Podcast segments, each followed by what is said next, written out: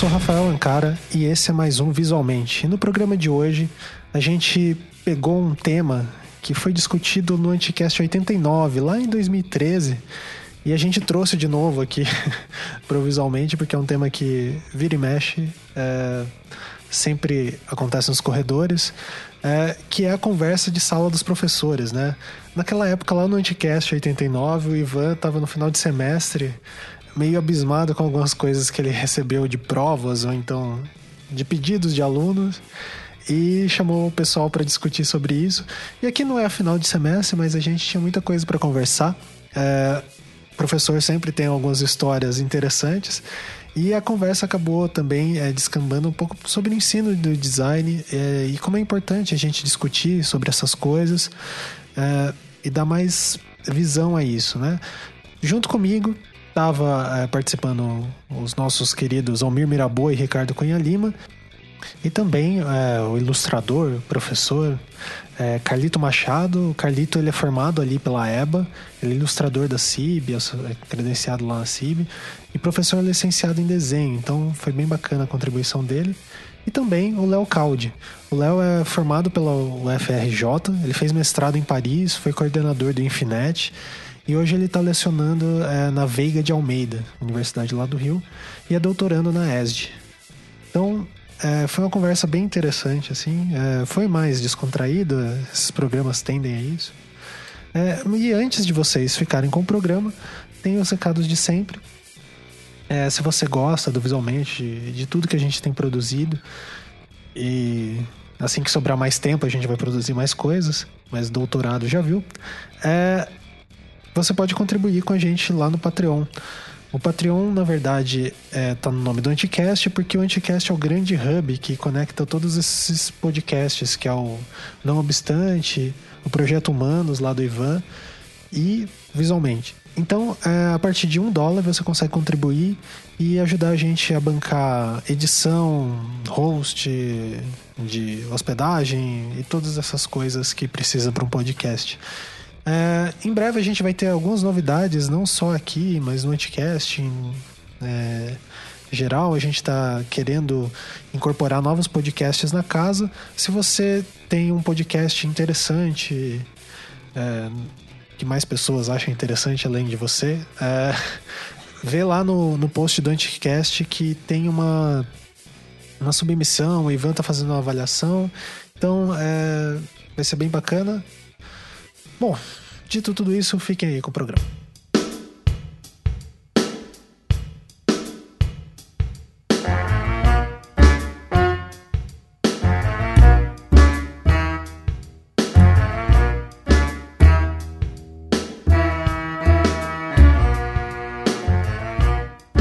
Esse é o Visualmente. Nós estamos aqui hoje reunidos para fazer uma das coisas que a gente mais gosta, que é falar mal de aluno. Fofoca. de colega de trabalho. De colega de trabalho também. Tá? A gente vai mudar alguns nomes. Então, por exemplo, eu posso estar falando do Ricardo aqui, aí eu vou, vou falar um outro nome, tipo o Cunha, para ninguém o saber Cunha. que é ele. deputado. deputado. Nobre deputado. deputado. Presidente. Pode criar vários nomes aqui durante o negócio. Então a gente está aqui reunido aqui todos professores, né? Todos professores de design. Sim. A maioria é ilustrador hoje, inclusive. Só eu que não desenho nada, mas o resto é todo ilustrador profissional. Então vamos, vamos apresentar Pera, um por uma cara também, uma cara é, é ilustrador profissional. Profissional é, é, Aí que tá. Me chamar de ilustrador profissional, não sei se você tá ofendendo os ilustradores. ou, su ou, ou super valorizando o que eu faço. Né? Não fala não que essa expressão ilustrador profissional já deu o que falar em determinada identidade. Apresentar as pessoas. Vamos lá. Apresenta. Temos aqui o Ricardo Cunha Lima. Olá. Rafael Ancara. Olá. o Carlito Machado. Tchau. e, e, e, participando pela primeira vez conosco aqui, o grande, o lendário professor Leonardo Caldi. Opa, tudo bom com vocês? Um prazer. Olha aí. E hoje nós vamos fazer um programa. Nós já fizemos no Anticast uma vez. Acho que foi até a ideia do Ivan, um dia que ele tava muito puto corrigindo prova Sim, com plágio. há uns dois anos atrás. ele tava muito puto corrigindo prova cheia de plágio, sabe? E aí ele fez um programa chamado Sala dos Professores. E aí a gente teve. E como, ele- como esse ano eu estava muito puto resol- corrigindo provas com plágio também, eu tive a ideia de fazer esse programa. Imitar o professor Ivan e, fa- e fazer um programa sobre isso. Então a ideia hoje é a gente contar histórias, a gente conversar como se tivesse aqui na sala dos professores, né? Apesar de algumas instituições não ter nem sala dos professores decentes Então, no, no corredor. no corredor. É bem verdade, é bem verdade. Tá todo mundo em volta de um bueiro conversando. Falta de um.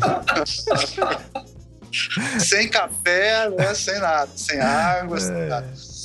É, então é isso. Hoje eu queria propor essa conversa aqui. Eu queria primeiro levantar um tema aqui, assim, que acho que é o primeiro que a gente pode falar, né? Depois a gente fala das coisas mais engraçadas e tal, mas eu acho que uma coisa boa pra gente falar é sobre plágio. Né, o problema do plágio em trabalhos, em textos. Vocês têm alguma história para falar sobre isso? E e que começa com o Nossa. entendimento, né? O que, Aluno- que as pessoas entendem o que é plágio, né? Então, Já fala- começa aí, né? Fala um pouco sobre isso, Carlito. Fala um pouco sobre Não, o que as pessoas entendem entre é, referência e você copiar de fato alguém. É, eu até uso esse exemplo do, do Hendrix mesmo, que apesar de ser uma ilustração e, claro, existe um estilo e tal, um material Você alternativo. tá falando do. Jimi Hendrix, né? Isso, essa ilustração do Hendrix e tal, ela é muito, ela é uma clara referência. Carlito, Ah, pelo ah, amor de Deus, ah, que você tá falando. Desculpa, você tá falando essa ilustração? Aonde é que ela tá? Tá? Vamos Não, essa contextualizar. ilustração- A ilustração que o Carlito você tá usa. vendo e ninguém vê, entendeu? É, o que o ouvinte não tá vendo e que Então você tá fala aí, fala né? aí. Porra. Ouvinte, Olha só, o Não, é um exemplo, é um exemplo. Olha Assim, só, eu vou você- ter que, a gente vai ter que contextualizar antes. O Carlito está se referindo à ilustração que é muito conhecida dele, que ele usa também como avatar de vez em quando, que é um belíssimo desenho, todo feito em bic, do ilustre Jimi Hendrix que ele fez. Por favor, continue, professor A gente vai colocar o link para vocês verem. Sim. Então, olha. É, legal, isso é bom. Que é de um fotógrafo, Mankiewicz e tal, mas é claramente uma referência. Eu podia ser clara, atacado, a- a- é, ser acusado de plágio tranquilamente. Porque não é simplesmente você fazer um trabalho é, é, com material diferente e tal. É uma clara referência. Então, de alguma forma, eu estou tirando partido do fato dessa fotografia ser uma fotografia famosa. Isso já dá margem a plágio. As Sim, ou seja, quando ele, bem. foi, quando ele foi usado para alguma finalidade. né? Exatamente, alguma finalidade comercial, com retorno comercial. Isso já dá margem a plágio. E, e as pessoas não compreendem muito bem isso, né? Como esse caso aí famoso aí do Pato também aí, do, da Fiesp e tal. As pessoas não entendem muito bem isso. Que referência, e ela pode até claramente estar ligada à sua origem, ó, né? Peraí, é, é, Léo, que história é essa do pato da Fiesp? É o Carlito que está dizendo, não sou eu, Eu não. tô dizendo, Desculpa, não, o Pato Léo, lá- não, foi mal. Carlito, Carlito. O pato, o Não. pato da Fiesp, que o, pessoa, o, o- o artista holandês que usou essa, esse pato, o mesmo pato, deu uma reclamada. Acusou a Fiesp. Léo, ou como é que teus produziu alunos lá. entendem? Essa é uma pergunta. Como é que os alunos entendem o que você eles, fala? Eles entendem o que Eu não está. entendi porra, eu não tô entendendo Eles nada entendem. que O você tá que, que eles entendem? O que, que eles entendem? Está na internet, você pode usar. E, né, tá na internet, você pode usar. Exato. Você pode exato. usar integralmente. É um problema isso. Poder usar, pode usar. Desde que o dono daquela imagem autorize e você coloque a a- a devida, o devido crédito. Não tem problema usar. Só que eles ah, não, não- eles não entendem esse mecanismo. Mas eu acho que é também uma coisa da nossa cultura, né? Mas aí que tá, Carlito. tradicionalmente Às vezes eu fico Oi? pensando, eu fico pensando, será que eles não entendem ou eles não querem entender? Ah, bem lá, meio cá, claro. E, Ainda mais porque depois que você explica, continua fazendo, então já entrou Sim. na segunda. Ô, Carlito, quando eles copiam três parágrafos inteiros da Wikipédia e colocam no trabalho, o que, que eles não entenderam dessa porra? O, Fala o pior é copiar da Eles não Wikipédia. O que, que eles entenderam? Fala. Cara, o pior, olha, ainda vou te dizer, eu- eu- agora, agora vai ficar pesado. O pior é que eles aprendem isso com o professor, né? Hum. É verdade. Porque eu, eu, eu tive colegas que. Já começa aí. Os eu tive colegas que. Você sabe, tem uma, uma disciplina muito interessante em comunicação e design, que é o tal do projeto de identidade visual, que todo mundo acha que é capaz de dar aula desse troço. Sim. Né? E aí, o cara vai no Wikipedia, primeiras imagens de exemplo ele pega e bota. Ele mesmo é, é, coloca isso pro aluno, porque o aluno não é tolo, ele vai procurar e ir lá, o professor, ó, isso aqui. E são muitas pessoas que fazem isso. Né? São muitas pessoas que fazem isso. Eu concordo com você. Muitos não querem entender. E são levianos mesmos. É, são, são levianos de fato. Mas, assim, a grande maioria não entende muito bem isso. Teve um menino que gostou de uma ilustração minha, ele era tatuador. Ah, vou tatuar é, esse teu desenho, no, sei lá, numa amiga e tal, que ela tá querendo um desenho, desenho inédito. Falei, ah, pois é, pois tem dois problemas. Primeiro, não é inédito, né? Ele é meu, não é inédito. Segundo, que é meu. Ah, mas você vai me cobrar? Sou eu que estou fazendo a tatuagem. A cabeça das pessoas é essa. Se eu pego uma foto e eu redesenho essa foto exatamente como a foto é, na cabeça de alguns deles já deixou de ser plágio, já, já deixou de pertencer àquela pessoa. Eu quem fiz. Então, isso é uma coisa que é uma falha, acho que é a falha do Carlitos, docente. Não Carlitos, explicar deixa, isso claramente. Deixa o Léo contar uma história. Não sei se ah, o Léo, o Léo Caldi tem uma história ótima. Léo, tu lembra daqueles alunos que reclamaram comigo quando eu era coordenador? Do, do telefone, do ícone do telefone? Lembro. lembro Conta essa lembro. história. Essa, para mim, cara, é a mais, é a mais incrível. Conta é bom, era uma, na verdade, era uma aula, de, uma aula de ilustração digital, né? Então a gente fazia ilustração vetorial. Eu ensinava um pouco para eles as, as bases do, do Illustrator e tal. E houve um grupo, né? Dei, olha que eu dei ilustração em grupo, hein? Assim, Nossa. facilitar coisas. Assim, eram, né? eram trios, fazendo, tinham duplas e trios. E aí o que aconteceu foi que é, uma das entregas, assim, uma das entregas que eu pedi de um grupo, não estava assim muito condizente com o que eles fizeram durante o período inteiro, sabe? Olhei para aquilo ali e estava meio assim, é, acho que só que está bom demais porque eles fizeram, né? Mas bom, tudo bem. É, a entrega era em arquivo digital. Eu é, fui checar o arquivo digital né, do Illustrator. Opa, tá com muito vento aqui, desculpa. Fui checar o, o arquivo e a primeira coisa que eu fui fazer né, para tirar realmente a prova, se aquilo tinha sido feito por eles ou não, porque eu desconfiei, foi é, digitar no, no, Google lá é, ilustração vetorial telefone. Cara, foi fácil assim? foi Gente. assim. Bom, o que aconteceu? É, veio a, a, imagem lá, enfim, era, era uma ilustração realmente para baixar, né? Era uma, um banco de banco de imagens em, Illustrator, imagens vetoriais. Então eu baixei, fiz a. coloquei uma por cima da outra ali, realmente os pontos eram exatamente os mesmos, né?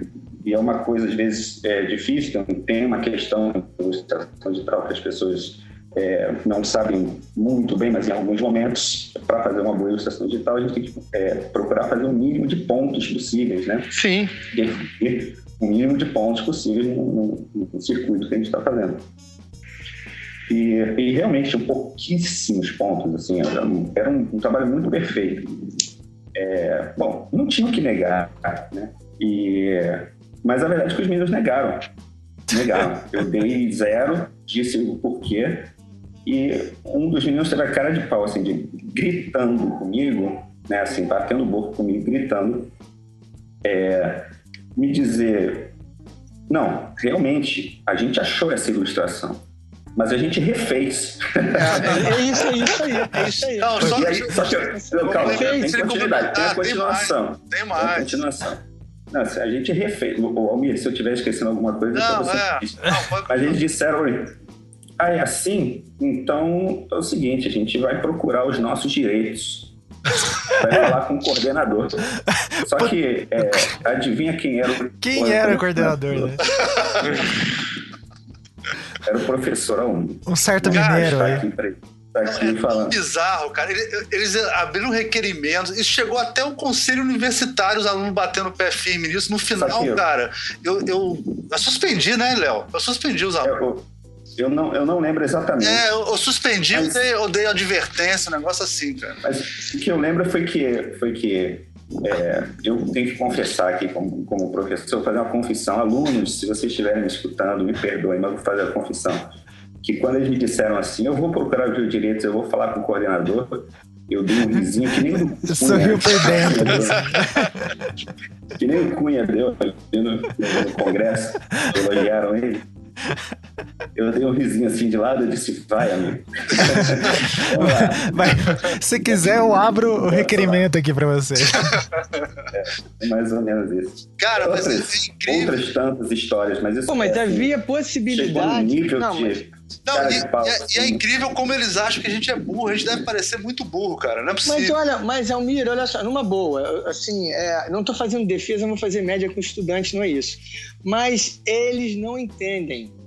Eles não entendem. Assim, eu, eu, eu, eu, eu trabalhava, muitas vezes trabalhei de uma disciplina chamada ética profissional, metodologia de projeto. São essas disciplinas que você fala mais, que você expõe mais, né, traz exemplos, traz referências e tal. Olha, as pessoas falam, mas não pode aceitar comissão? Não, você pode aceitar comissão, desde que seu cliente saiba que você está recebendo uma comissão, por exemplo. Sim, o, o, é, o problema não é esse. O problema é o seguinte: eles não. Quando você pega e fala assim, porque o Léo é todo educado com o aluno, não conheço ah, o Léo. Aí o Léo chegou e falou assim: gente, isso aqui eu descobri o plágio, sei lá o quê. Se o cara admite, o Léo deixa fazer de novo o trabalho, deixa entregar claro, depois, é. negocia isso. Ah, eu fiz porque eu não sabia, apesar de eu saber que ele falou isso durante a aula, porque ele já teve problemas com isso antes. Com o Ricardo também tem uma história da Alice nos países País das Maravilhas também.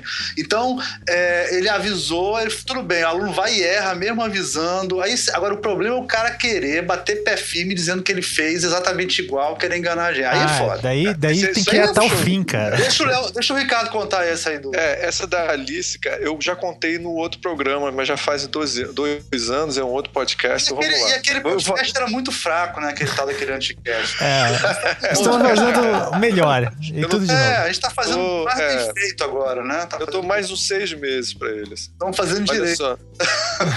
olha só, é, eu vou falar bem rapidamente que eu quero ver só a opinião de vocês aí. É o seguinte, eu estava começando nessa matéria que o Léo já estava mais, muito mais tarimbado né, do que eu, de ilustração lá no Infinet, e aí eu nunca tinha, eu não me lembro de antes disso ter tido caso de plágio antes, então eu não estava muito acostumado com isso. e aí eu pedi pro pessoal fazer uma capa de livro baseado na lista País das Maravilhas. E aí, cara, aconteceu o seguinte. Muita, mas muita. Cara, não é um ou dois, não, assim. É. Quase, eu não me Na minha memória falha, já fazem muitos anos, é, foram tipo, cara, metade da turma, assim. E aí todo mundo ia. Alice das Maravilhas, as pessoas pegavam o desenho animado da Disney, que foi feito, e eles pegavam as imagens do. Sim da Disney, que são os desenhos feitos pela equipe do Walt Disney, e eles redesenhavam, uns obviamente vetorizavam, que aí obviamente esse é zero, né? É, porque não podia vetorizar, né, usar o vetor é, automático do Illustrator. E aí outros vinham simplesmente pegavam e refaziam o desenho em cima do desenho dele. E aí eu entendi que eles realmente não estavam entendendo o que, que era plágio. Aí eu escrevi uma carta para todos eles. Tá? Primeiro eu comecei dando esporro, chegou uma hora que eram tantos esporros que eu já estava meio perdido. Assim. Aí o que, que eu fiz? Eu comecei a fazer uma carta, expliquei. Gente, olha só, existe um conceito que é franquia, tá? Então a, a, Disney não é só uma equipe de gênios que vocês amam e amam, não. É o seguinte: eles têm uma franquia. Se eu desenho o Mickey Mouse, eu posso ser processado e provavelmente serei processado pela Disney, tá? Porque a Disney ela caça tudo que ela pode, assim. Uhum. É, para poder, eu não posso desenhar o Mickey no mesmo estilo do da Disney. Aquilo faz parte da franquia da Disney. Então, vocês não podem fazer isso, por mais que vocês amem e tal. Esse é número um. Número dois, vocês estão fazendo um, li um livro que é Alice das Maravilhas do Lewis Carroll. Tá? Se você usa, isso é foda, isso eles deviam saber. Se você usa uma representação da Disney, você está se referindo não mais à obra literária, e sim ao desenho animado da Disney, que não foi o que eu pedi para vocês. Então tem dois níveis, tem um nível tem de bobagem. Meta, meta plágio aí, né? É, tem o plágio e tem a inadequação da imagem. Uhum. Eu acho que eles às vezes não entendem mesmo, cara. É foda. Eles não entendem. Assim, é, é, é que a gente está falando aqui isso aí provavelmente foi graduação, né? É, e é aluno de começo de curso. Normalmente essas disciplinas é, são no começo do curso. Cara, a escola não vai bem. É um fato isso. E não, eu não, eu não falo apenas em questão é, de, é, de conteudismo, não. Não vai bem em termos éticos. Não vai bem. Não, as pessoas é. não conversam. As pessoas não conversam. É muito, eu fico muito constrangido, porque é isso que foi comentado ainda há pouco. A gente sente uma malícia, que também é ensinada a eles, uma malícia, e sente também uma ignorância. É, é, é complicadíssimo é, assim, é, lidar com isso.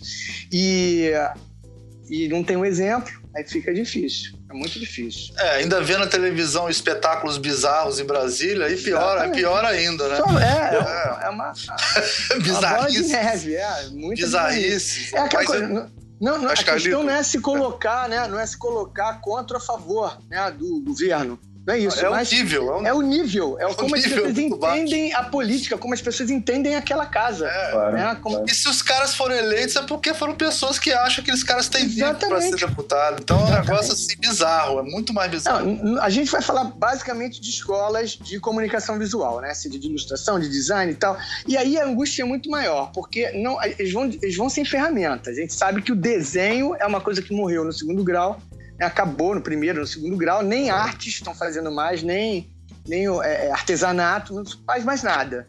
É uma uhum. objetividade. É, é, deve ser uma angústia muito grande, porque a nossa geração ainda teve muito desenho, teve desenho geométrico, desenhava. Né? A gente não, tinha, não tínhamos tantas ocupações. Eles chegam, cara, naquela vontade de fazer aquilo, né? a mesma vontade que a gente tinha, a mesma e não tem ferramenta alguma, cara. Aí o que para eles é, é o fazer, fazer, copiou, é, mas eu fiz. Essa história do telefone é fantástica, é exatamente o que é. Eu, é, eu tive. E ele, te, e ele sabe por que, que eles bateram o pé? Porque eles sofreram reproduzindo aquilo. Não, não, Carlinhos, deu trabalho. Deu trabalho. Deu trabalho. Eles, eles baixaram esse arquivo. Eles baixaram esse arquivo. O arquivo estava pronto. Eles não, Mas eles olha, não fizeram eu acredito que eles tenham refeito. Eu acredito. Não, eu não acredito. É impossível. Eu, acredito. Assim, eu, já, mostrar, eu já vi isso. O... Eu já vi isso. Sim, mas olha só. Presta atenção. Ah, tá muito perfeito. Mesmo as, mesmo é, as, é, todas os, os as, as, hastes né, das hum. curvas lá de Bezier e tal, elas estão Tava no mesmo lugar. Iguais, assim, não tem, não tem assim, não Mas, ó, não, tinha até a data do arquivo que mostrava que eles copiaram. O metadado. É, tinha... não, é, realmente, veja só, é, tô falando de um caso, né? Claro, claro. Realmente, outros onde é, onde isso pode acontecer e onde, de repente, até o, o, o, próprio pedido do professor pode ser esse. Né? Se for uma coisa somente técnica, né, é, para trabalhar o, o software, ah, sim. Não, você baixa tal, você vetoriza, você vê como que é. Né? Não, mas é engraçado. É, é um projeto de criação. No é, caso, agora dá, né? fazer tudo igual.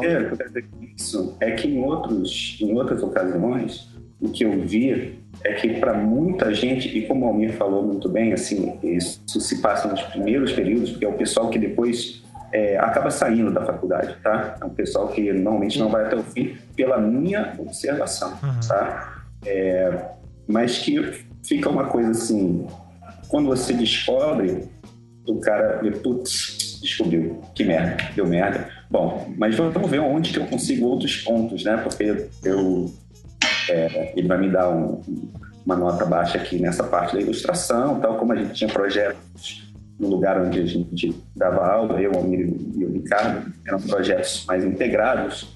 É, então, você no mesmo, no mesmo artefato, você tinha nota lá da ilustração, da tipografia, da, é, enfim, de, de outras disciplinas possíveis. Então, o menino lamentava lá de uma forma, putz, me pegaram aqui na, na ilustração.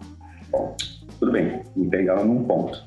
Vamos ver onde mais me pegam. Então vira um, um joguinho, entende? Um jogo é. de. É, porque as pessoas não entendem que isso é um crime inafiançável, né? Sim, é outra sim. coisa que as pessoas não compreendem, assim, que é, isso é uma falta de confiança, assim, que é imperdoável. Compromete Claro. tudo. Mesmo que ele tenha feito todos os trabalhos, todos aqueles trabalhos ficam em jogo. É, é- é- é complicado, assim. Eu já passei por situações muito parecidas, inclusive, de uma pessoa que estava disputando com outro estudante uma, uma, uma, uma disputa. A gente vai numa instituição que eu trabalhei. É, onde, onde ele plagiou, ele plagiou. E é- isso é uma coisa muito estranha. O outro menino, o, o competitivo, né, o que não plagiou, ele, ele parecia gay. Então já tinha uma coisa que as pessoas torciam pelo hétero. Mas Ah, tudo bem, isso velado, É. isso velado, velado. E o, o hétero, ele plagiou de uma forma, e foi um professor amigo, o Fabiano, que viu e descobriu e era. Aí, na hora de fazer o julgamento é, no setor de educação, pô, mas ele fez isso muito bem, hein? Isso pode ser um trunfo lá na frente, quando tiver na disputa oficial. Falando isso numa reunião. Aí é É. foda. E ele ficou.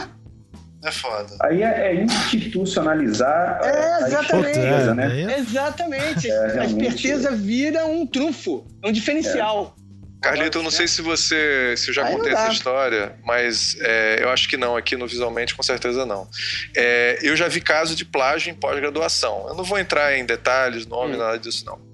Mas teve um caso seríssimo de plágio que eu, já, que eu soube, que é famoso. E aí a, o, e aí a pessoa foi jubilada e tal.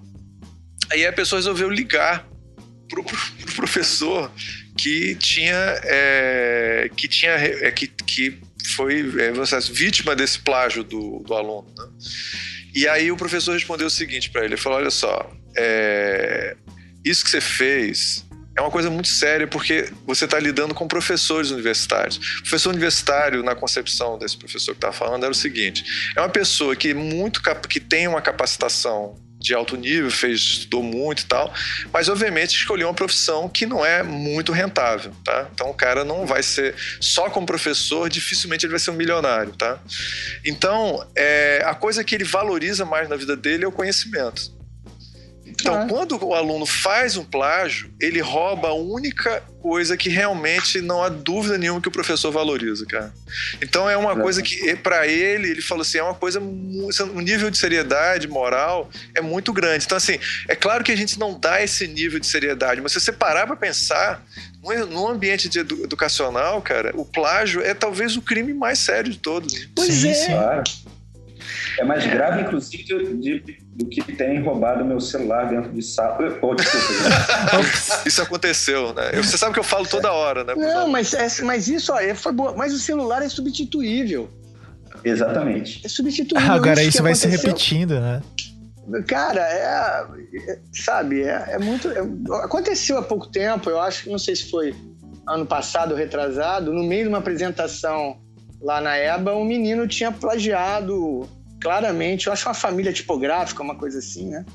E foi uma confusão, mas aí eu até dei uma risadinha, porque eu já vi aquilo acontecer várias vezes. É porque uma pessoa teve coragem, foi um estudante, ficou indignado, né? Os que trabalham, né? Sim. ficou indignado e falou: Mas eu já cansei de ver, já cansei de ver, já cansei de ver. Na... Aí o professor orientador também fica ali comeu mosca, né? Que acontece. E olha, aí não dá, É, eu, cara. eu já comi mosca com o trabalho do Rafa Castro já. Em sala de aula eu não reparei. Mas é foda, acontece, né, cara? Olha, Não, tudo bem, falou, O cara viu? dando dando nome assim, na cara. Ó. Tipo, Rafael, do jeito que o Almir contou a história, parece que o Rafa Castro foi aluno dele e, E fez. que é um, pla... é, não, e que é um é, plagiador eu, do Eu, cacete. que- eu comi mosca com um aluno que. que é, Ah, ele que não plagiou o copiou Rafa. exatamente, Mas ele usou como referência o trabalho do Rafa Castro Ah. e até me mostrou antes, mas aí no final eu esqueci que era do Rafa até o trabalho, entendeu? Não, comer mosca, eu Parecido. vi menos. Comer mosca eu É, vi menos. eu já- Ele não reconhecer isso, entendeu? Não, esse caso que eu contei que o Não, professor... eu dei isso como exemplo só pra dizer assim, eu não. conheço o Rafa, a gente sim, sim, sim. amigo e tal, e mesmo assim às vezes passa. Não, mas né? e, então, e outra, né? Depois disso, eu fiquei muito mais atento, mas mesmo assim... Mas, ó, E outra, né, pessoal? Tipo, quantos desse- alunos, é né, bom não falar são... desse caso. É bom falar desse caso, Almir, porque é, o que teve ali foi justamente, né, enfim, foi na época que a gente trabalhava junto, e esse menino, é, a intenção dele não era plagiar. Era meio homenagear o Rafa. Era uma homenagem, porque ele mostrou pra você, e aí, como é que tá? Tá bom? É. A gente pode, posso Sim, ir além? Você acha que tá? Só que depois, o que aconteceu é que havia, dentro da instituição, como alunos, outros amigos do Rafa. E como o Almir papou essa mosca, ou seja, o Almir tem sempre culpa de alguma coisa. É. Como o Almir papou, papou essa, mosca, essa mosca, o menino ficou taxado assim como plagiador e tal, daquele trabalho. Quando, quando ali realmente foi um problema desse limite tênue de, de interpretação. Sim. É, e né? tipo, eu falei De assim, ó, muda, muda a tipografia, que a tipografia tá muito igual, sei lá o quê, muda isso. Ele não mudou, aí também eu não vi. Aí eu tirei a nota dele, nem levou nota massa. Era um trabalho, inclusive, engraçado esse trabalho, que ele era em dupla, né? Ele era em dupla e só um aluno ficou com forma de. é engraçado isso, né? É, e era um trabalho em dupla. É, Ah. E aí não mudou, aí passou, eu não vi. Aí eu acho que eu, eu não me lembro bem do caso, mas acho que o aluno comercializou o trabalho. Eu também não sabia que ele ia Ah, comercializar. aí tá, É, bicho, daí aí é é mais complicado, né? Como é que. É muita coisa pra você acompanhar pra quem dá aula pra Não, 300 mas, eu, mas, mas Almir, olha só, papar mosca, comer mosca a gente vai É. comer. O- a- foi o caso do que eu contei agora, que o outro professor identificou. O que não pode, e na mesma. Eu, eu, eu orientava esse menino também, eu fazia parte dessa, dessa avaliação, dessa disputa para quem ia lá pro, pra final lá. Aí você tá voltando pra aquela outra história do É, exatamente. Eu comi mosca junto. Foi o outro professor de fora que viu. Mas é aquela coisa, imediatamente não. Encerra, entendeu? Não pode. É, não, o que eu tô dizendo é que as assume, né? pessoas engolem. As pessoas Aham. engolem, o É. negócio chega até o TCC ali e a galera. É, eu, Eu- acho que isso cara- que você falou é o mais importante. Quer dizer, passar, vai passar um ou outro, a gente Claro. não vai pegar todos, sei lá o quê. O problema é a mentalidade, né? É. a Exatamente. que é exatamente. Agora é o seguinte, como, como resolver essas coisas? Porque o que eu, assim, resolver, eu digo é, da nossa parte, né? Quem está lá lecionando. É, o que eu posso, né, que eu consigo fazer, sempre que eu consigo fazer isso, é muito bom. Que é, é dar os trabalhos, é, todos os trabalhos que eu, que eu para os alunos entregarem são trabalhos que são evolutivos. Então, eles mostram etapas, uma, primeira etapa, segunda etapa, terceira etapa. E aí, é, você vai acompanhando e você pode dizer para eles, né? tá- Não, aqui você está realmente copiando demais, aqui não. Tá. E, e eu não eu não dou nota para aquele cara que chega só no fim e me mostra o trabalho feito, né? Então, assim, é uma maneira, mas nem sempre, em todas as disciplinas, a gente pode fazer isso, né? É, não sei Léo, que outras, que outras maneiras vocês podem... Ah, eu acho que tem uma Léo, coisa, tem uma que coisa é a mais. pedir. Carlinhos, deixa eu só dar um Ah, exemplo fala, disso, fala. porque tem um. Isso aconteceu recentemente. É, muito recentemente eu tive um problema de plágio. Também eu, tive poucos casos de plágio, é, mas quando tem, assim, é. Porra, Emblemática. é um design emblemático, assim. Foi um trauma, assim. Passei um dia inteiro resolvendo um problema, acordei respondendo e-mail, fui dormir respondendo e-mail. E aí a, a- aconteceu o seguinte: eu pedi para as pessoas fazerem análise de, um- de imagens, tá? É, e aí as pessoas, eu, eu pegava, eu pedi um tema lá para analisar e tal. Não era, era uma matéria de ilustração, mas tinha uma parte que era teórica na, na matéria. E aí eu, eu pedi para eles analisarem as coisas. Aí quando eles analisaram, eles pegavam assim o tema e jogavam no Google o tema. Aparecia as imagens é, já com a solução, e aí eles dizem para mim que não liam a solução e usavam a imagem com referência. O que acontece nesse caso? A função deles era encontrar as imagens que tinham as- os temas que eu estava procurando. Já procurar no Google a solução, sabe como é que é? Tira completamente o sentido do exercício. Claro. Mas não era plágio, no sentido de eu peguei e copiei exatamente uma coisa igual na internet.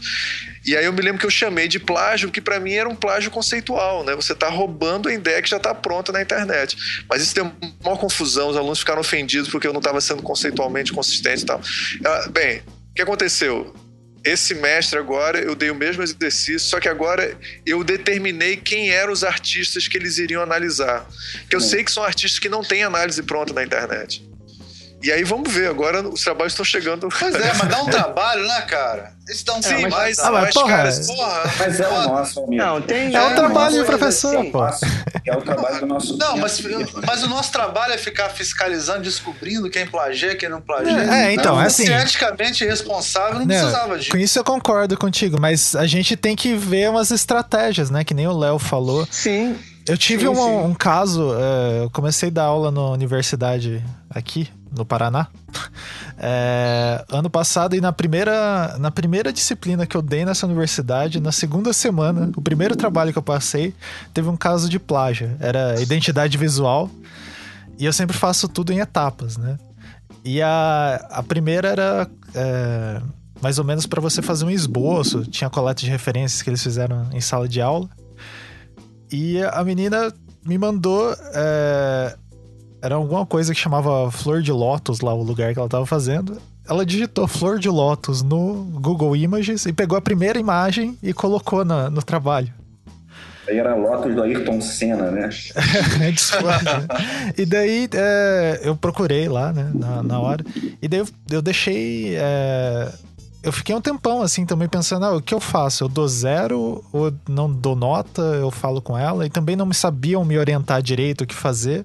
Daí no final eu conversei com ela, expliquei e tal. Mas é, o que eu senti dela, assim, é que ela sabia o que ela tava fazendo, sabe? Tipo, ah, eu tô jogando qualquer coisa, só preciso passar essa disciplina, não aguento mais, sabe? Tipo, É, isso é um daí- problema. É, daí mas isso daí a gente não consegue um mudar. trabalho né? ruim e passa, pronto. É. É, um o, o aluno quer tirar, ele quer fazer o- qual é o mínimo que eu posso fazer para tirar a nota 6 para passar e ter menos trabalho. né? Ele não pensa em fazer um bom trabalho Sim, muitas sim. vezes, é sempre no fazer o que precisa, né? Ah, e, e também tem em design isso é terrível, né, cara? O cara chega e fala assim: "Tá, professor, mas então eu faço o quê?" É, Você sempre É. deve dizer: "Faz isso, isso, isso e isso", né? Porra, é foda. Vocês, vocês costumam Nasce de fazer. novo, porra. Tenta nascer de novo. É, vocês costumam fazer palestras sobre vocês mesmos? Assim, eu faço. Todo primeiro dia de aula eu faço. É praticamente a aula é gasta com isso. Uma palestra, quem sou eu e o que vocês devem esperar de mim. Porque, olha, já resolve um monte de assim, problemas. Não, eu faço. Já resolve um monte de problemas. Porque, Pô, assim, começar a fazer essa, isso. por exemplo, essa coisa de trabalho, eu, eu digo, ó, vai ter gente aqui que vai copiar trabalho. E vocês vão saber, porque eles vão se vangloriar disso. Quem tá fazendo o trabalho e deixar que isso aconteça é otário. Porque depois esses caras ainda vão se vangloriar disso. A, a gente E ainda sabe, vão ocupar o espaço no mercado. Então, a gente você- sabe que e eu tem já até recebi muitas denúncias. Ó, tá valendo denúncia anônima, hein? Da, É, da tá fonte. valendo, dá não. E aí eu já recebi muitas, cara, porque a galera fica indignada, mas não sabe o que fazer, porque Claro. acha que é atrair o movimento, entendeu? É porque sempre são discentes versus docentes, né? Assim, a escola brasileira treina as pessoas dessa forma, né? O do- docente sempre é inimigo, né? E muitos estudantes quebram isso e muitos professores quebram isso, Sim. né? essa coisa. Mas a grande maioria se posiciona, em, se entrincheira, não quer saber. É, Carlito, eu Ah. acho legal isso que você tá falando, cara, porque você percebe que a- os alunos, eles. é, o maior problema que eu tenho com o aluno, assim, quer dizer, que eu fico. Não é, que eu- não é que eu tenho problema, mas é que eu percebo que isso fica no ar, assim, é se você passar a mão na cabeça de um aluno. O outro aluno fica chateado, porque, porra, você, o cara entrega o trabalho. Aí ele se mata, vira a noite pra entregar o trabalho. Aí o outro cara chega lá, se você perdoar qualquer outro aluno, o cara que virou a noite quer matar você, tá entendendo? Sim. Claro. Então você. Então, assim, eu acho que o cara que não plagiou quer mais é que você realmente faça justiça com os caras que não que estão plagiando, porque ele não plagiou. Por que, que ele precisa passar? Claro, mas ele também tem que entender que ele faz parte da sociedade e se ele quer justiça, ele tem que colaborar para ela também. Exatamente. Então, ele quer que a gente descubra e que faça justiça. E ele fica ali esperando. Não pode. É um Existem- coletivo, cara. É um Existem coletivo. também algumas situações que você também. Quer dizer, lógico que a gente tenta acompanhar o trabalho. A, a coisa mais segura que tem pra fazer é você acompanhar a evolução do trabalho. Se o aluno Ah, chegar no último dia e te mostrar uma coisa que você não viu nada, você tem que. Mas isso que o Léo falou é o que mais acontece. É. Você vai acompanhando o dia da apresentação. Muda é é tudo. isso aí? É. É, eu não mas- recebo, e- e não a- recebo o trabalho. É. volto.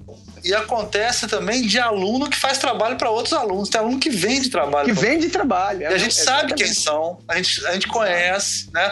Mas aí, assim, cabe o bônus da prova. Se a gente conseguir provar que é, né? Aconteceu comigo ano passado, cara, aquela coisa de AV3, né? De prova final, né? Uhum. E aí eu, eu, passei um trabalho que era fazer a diagramação de um jornal, refazer a diagramação do jornal, um exercício de diagramação, né? Pegar uma capa de jornal e fazer. Aí o. Cara, chegaram dois alunos e me entregaram o mesmo trabalho, cara. Ah, mas Aí eu abri o arquivo, era o mesmo Não. trabalho, tudo igual. Eu tive que reprovar os dois. Aí um deles chegou para mim e falou: pô, professor, mas fui eu que fiz. E o outro não fez. Aí, aí eu falei, cara, não importa, eu vou reprovar os dois. Porque você claro. não devia ter dado para ele o trabalho, entendeu? Claro. Ah, mas eu quis ajudar, ele tava desesperado e era para ele ter mudado algumas coisas, ele mudou. Eu falei, cara, que, pô. Ah, então quer dizer que você tava ajudando ele a me enganar. É aquela discussão que não dá nem pra. Pois é, cara. Eu não sei se. Eu o pior é que eu queria ver a cara do Almir falando isso pra eles. Assim. Porra, cara. não sei. Eu não... Sabe, é, é, sabe, a minha cara foi o seguinte: eu passei do limite da raiva e fiquei calmo. sabe? É, sabe ah, deixa, deixa, deixa, ah, deixa eu contar uma história, cara. De novo, sabe? de uma história muito boa agora. Deixa eu contar essa história, porque essa... eu estava dando aula é, no período da tarde é, e era, era desenho. E aí, uma grande parte da turma, uma coisa assim de 90% da turma, é, fizeram um horário para eles muito ruim. Então, coitados, eles saíram, eles saíam assim, perto da hora do almoço e, tipo, meia hora depois era a minha aula. Os caras não tinham nem tempo para almoçar. Aí eles me pediram, pô, Carlos, a gente pode, não sei. Ah, pode. Mas a gente vai fazer o seguinte, a gente vai estender um pouquinho depois, né? Não, tudo bem, tudo bem. E aí, essa turma tava ali seguindo a grade, tava fazendo a disciplina e tal. E tinha sempre aquelas pessoas que foram reprovadas e tal, então, né? E ficavam ali, eram acho que umas cinco pessoas. Essas cinco pessoas, é, quatro pessoas não tiveram problema nenhum com isso, esperavam a outra turma chegar, já chegavam até um pouco mais tarde e tal, para chegar junto com a outra turma e saía mais tarde. Mas aí uma menina só fazia cara feia para mim. O tempo todo a menina fazia cara feia para mim. Aí um dia veio, fulana, por que você tá chateada com alguma coisa? Professor, olha só, eu estou, eu estou sendo violado os meus direitos. Por que que acontece? Eu chego na hora, tenho que esperar essa turma chegar e, e eu, eu, eu tenho que sair mais tarde? Não, eu quero sair no meu horário. Eu falei, peraí, não estou entendendo. Você, peraí, você está lutando pelo seu direito de ter menos aula. É isso que eu tô entendendo? Tá, cara, esse cara pintando aí para ter o direito de ter menos aula, é isso? Você quer chegar e. É isso? É isso que eu entendi? Então tá. ela ficou meio envergonhada, mas é isso, as pessoas pensam em termos de direito, é isso. É isso, uhum. ela estava indignada porque ela era obrigada a ficar aquele tempo chato naquela aula de desenho. É, Entendeu? Perdeu o tempo dela, perdeu, perdeu o tempo, tempo, dela, exatamente. Eu acho só. só Não, o mais assim- engraçado assim... é que ela me encontrou. Ela saiu do curso. Ela me encontrou depois na rua, sei lá, uns dois anos depois, uma coisa assim, e eu não tinha reconhecido ela. Ela veio me cumprimentar. Carlos, pô, que bom, eu vi que aquilo não era pra mim sair. Eu tenho que eu nem lembrava. Eu gostava mesmo de desenhar mesmo. Pois é, cara. O que eu tava pô, fazendo ali? Tá fazendo aqui. Mas é, é, interessante que você sacou a intuição, a intuição é, da situação ali, né? Que no fundo ela não tava usando as experiências.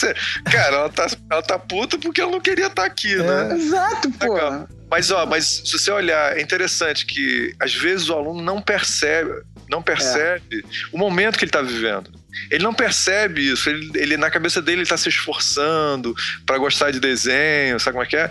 E, mas no fundo ele está odiando aquela merda, não quer estar tá naquela aula. Tá, tá, e aí, é, se você olhar o argumento que ela usou, o argumento dela é válido, Carlito, sabe? Sim, é politicamente. É. é que o argumento dela é válido. Por que, que ela tem que ficar mais tempo se existe um tempo pré-determinado? Você que sacou que ela não queria estar ali, tá entendendo? É, é, é, o que eu quero dizer que eu acho interessante que o professor não adianta só você pegar os fatos, não. Eu vou pegar aqui os fatos frios. É porque é óbvio, não adianta você tem que ter uma, você tem que ter uma intuição, uma experiência para sacar. Tem que ler nas entrelinhas, é, né? Exatamente.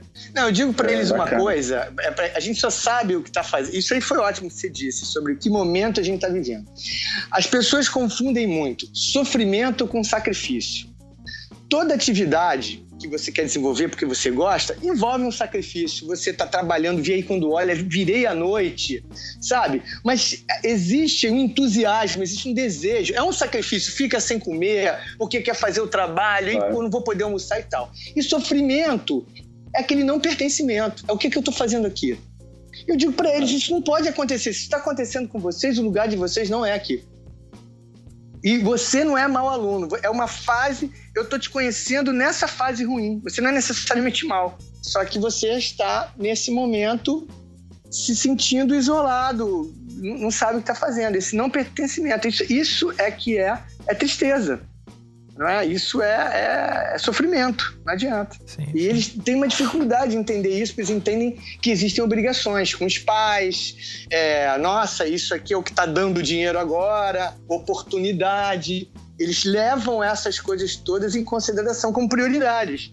E, e não como você se sente. Aí é, é, é, triste, porque ter que dizer isso e conversar com a pessoa sobre isso, e sem contar que você pode estar enganado também, né? Sim. É agora um problema é, é, que eu queria relatar aqui, que é o que eu mais tenho problema em sala de aula, assim. Não sei se. Aqui eu, porra, eu sou juvenil perto da galera aqui. só que dá aula menos Obrigado. tempo.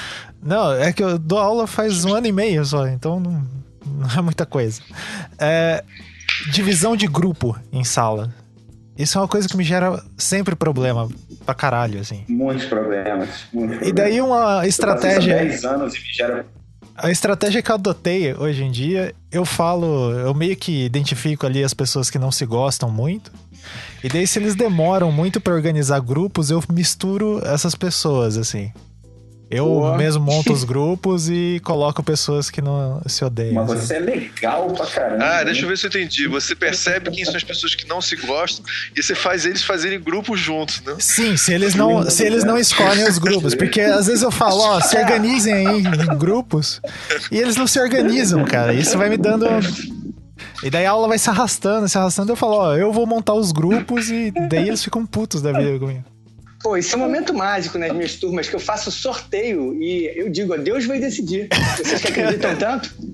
Olha, acontecem umas coisas sensacionais. Eu chamo a apresentadora, a menina para tirar pra tirar a bolinha com. E eu faço um acontecimento, assim, essa, o grupo, eles vão se envolvendo naquilo, e a torcida, e não sei o que.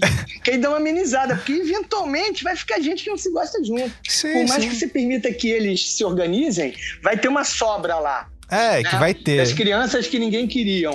E é, aí isso, vão... isso é interessante, né? Os que ah, sobram, os que sobram, eles sobram por algum motivo também, né? É. Ou porque são escolhidos, ou porque é, para o bem ou para o mal. tanto, é, ou é. bem para ou porque não gostam de trabalhar em grupo. Eu atualmente, Sim. eu acho que todas as aulas que eu tô dando, a avaliação é individual ah, o, o, melhor. Eu sou, eu sou, eu sou a linha de corte, tem que passar por mim, sozinho. tem que me encarar de frente, sozinho e sobreviver. Isso aí, isso aí. Isso, Senão não ando no curso. tem que ultrapassar a barreira. Minotauro, Minotauro, é, eu sou, eu sou na, na jornada do herói, né? Eu sou aquele, aquele enigma da esfinge, sabe como é que é? eu pergunto o édipo, né? Tem que responder, se não responder, é, isso demora.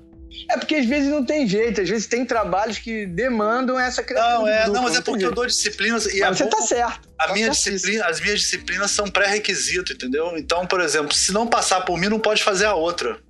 Ah, então porra. tem essa vantagem. Isso é uma coisa ótima, a disciplina de pré-requisito. Acho que é. todo, todo sim, curso sim. deveria disciplinas com pré-requisito. Então, para mim, eu dou tipografia. Tipografia é pré-requisito, entendeu? Então, o cara tem que passar por tipografia. Isso é ótimo, porque o aluno, eu, eu não acredito num aluno que. Pior é questionar que tipografia tem que, tem que ser. Pois é, não, mas aí teve uma discussão. Mas aí é pré-requisito, cara. O aluno que achar que é, tipografia não é pré-requisito, aí é bom ele mudar de faculdade. Pois é, exatamente. É. Inquestionável. O NDE né? que resolveu isso. Isso é bem engraçado. Não, mas, ó, Almir, ó, Almir, você gosta muito, desculpa fazer uma crítica aqui. Você adora usar a instituição como, como argumento.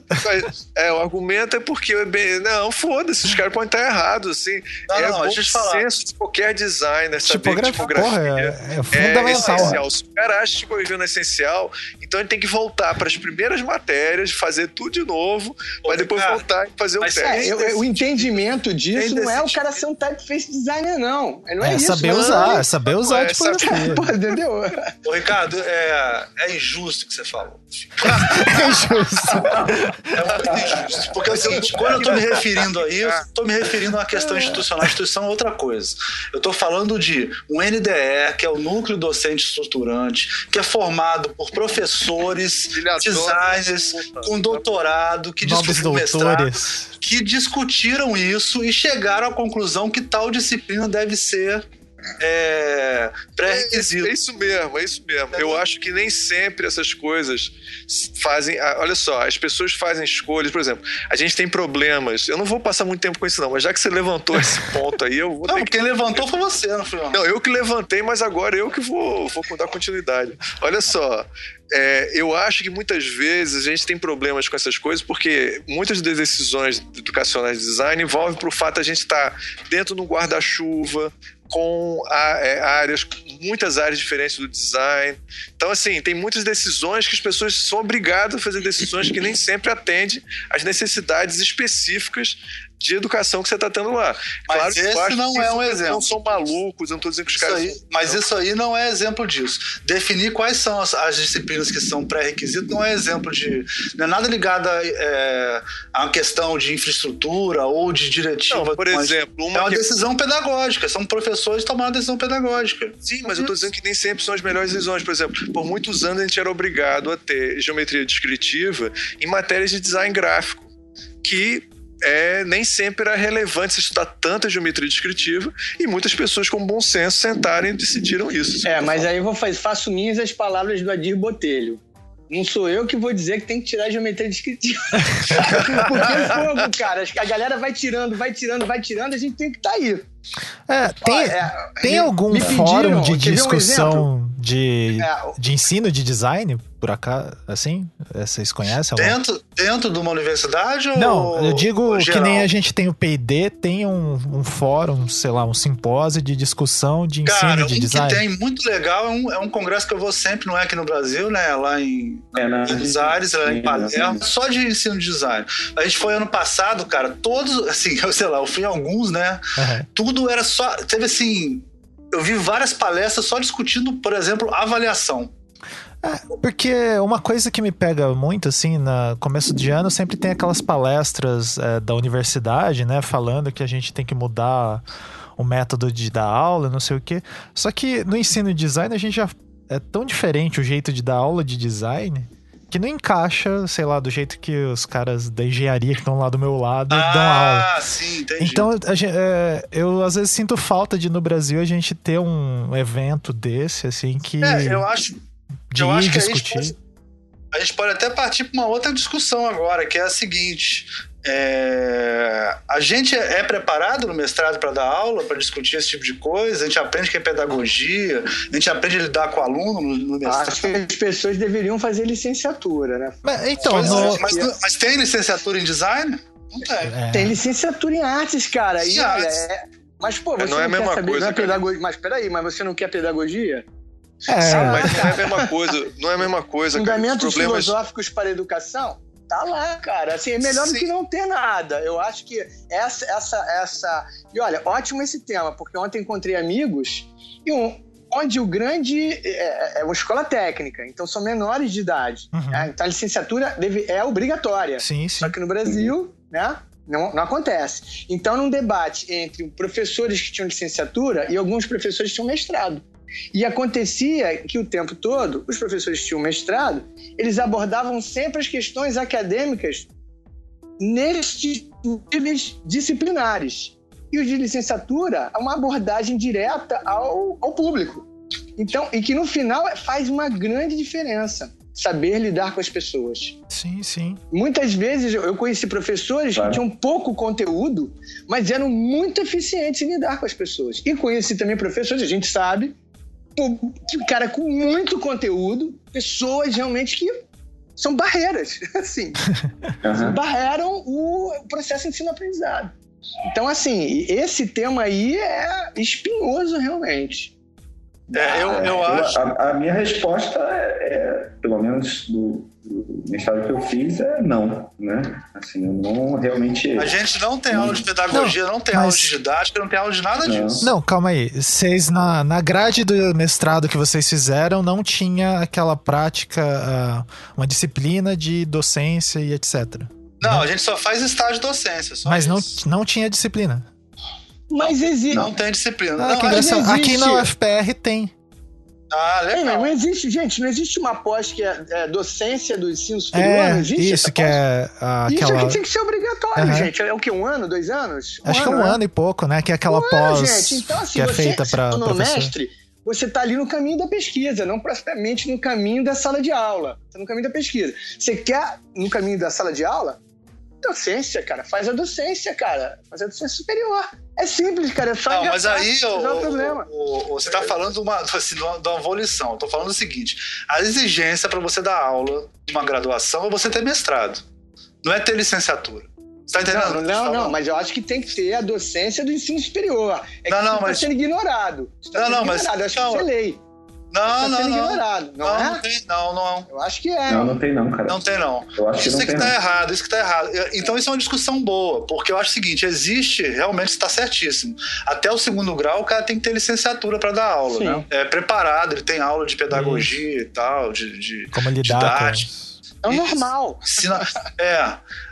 Mas na, na, no, na faculdade não existe isso. Então, por exemplo, não, um exemplo existe aqui. a obrigatoriedade, mas existe a, após. Existe após, mas não existe sim, obrigatoriedade. Você tem que ter mestrado. Não tem que ter, não tem que ter licenciatura.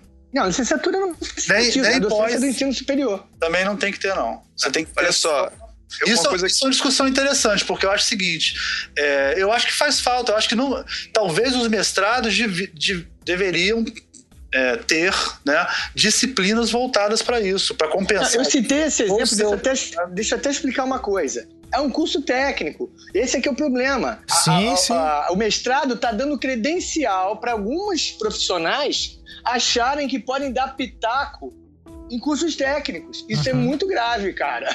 assim, é sim, muito sim. complicado. Não, e gera uma é... tensão, né, Carlito? Porque daí enorme, são, são enorme. duas mentalidades completamente diferentes, assim. eu tô falando com tranquilidade porque eu fui professor de, de graduação muitos anos, mesmo não tendo mestrado. Uhum. Muitos Isso. anos. Entendeu? Então eu sei que é uma diferença enorme. E existe. E são três ciclos, né? Você tem o último ciclo, que é o do segundo grau esse cara que pula do, pro, seria o segundo ciclo da vida dele, nos primeiros períodos é um cara de segundo grau que está na graduação, só isso. Só. Mais tarde é que você vai ver aquele cara maduro. Aquele estudante verdade, de graduação. Os dois, três primeiros períodos tá dando com moleque. Garoto, é verdade. É verdade. Coisa. Muitas então, vezes muito deslumbrado. A, varia... Exata, a variação de profissionais que deveriam estar é, cuidadosamente escolhidos para atender essas pessoas nessas o, fases. É isso o Carlito, é Carlito, isso é tão engraçado que é o seguinte: é, se você pegar outras áreas, né? Vamos pegar. Eu sempre dou exemplo da minha mulher, né? Foda, né? Mas pra mim, minha mulher é bióloga. Pô, que tá chato pra caralho isso. Aí, aí ela, um, um, biólogo, normalmente o que ele faz? Ele faz a faculdade, o bacharelado, e faz mais um ano, sei lá como é que eles fazem, pra, ser, pra ter licenciatura. Isso, exatamente. E isso acontece em biologia, física, química, é, matemática, história. Essas básicas, né? Todas elas eles fazem isso. Até música. humanas e naturais, é, Exatamente. É, música, artes, assim. Música. É. Aí o cara vai, hum? sai, aí ele faz o mestrado, depois de fazer isso, aí é, com a licenciatura ele pode dar aula até o segundo grau, não é isso? Aí ele faz o mestrado e aí ele pode dar aula na, na graduação. Isso.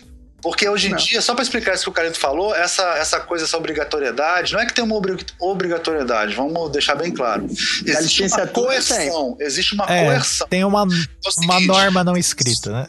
É, eu posso não, Você tá, mas você está falando o quê? Do, do, em relação do, à graduação, que eu falei assim, tem que ter... A graduação não tem, eu achava que tinha. Eu não, não, mas, que não, deixa, eu explicar, deixa eu explicar, Carlito. É o seguinte, é, na graduação, você você pode botar uma pessoa que só tem graduação para dar aula na graduação, mas aí a maior nota que você consegue na avaliação é, é que é 3.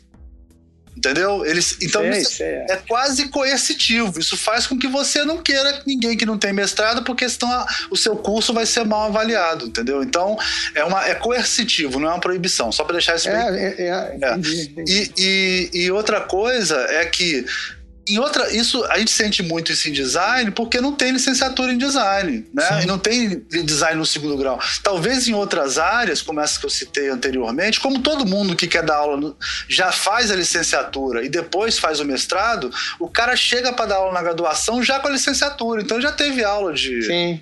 Às vezes o cara já tem até Mano, experiência de dar em sala de aula, cara, né? tem dois tipos. Eu, eu fiz licenciatura em arte. Eu fiz licenciatura em arte. Cara, tá mais que de bom tamanho, cara. Assim, para você entender o que você realmente precisa para lidar com, com, as pessoas.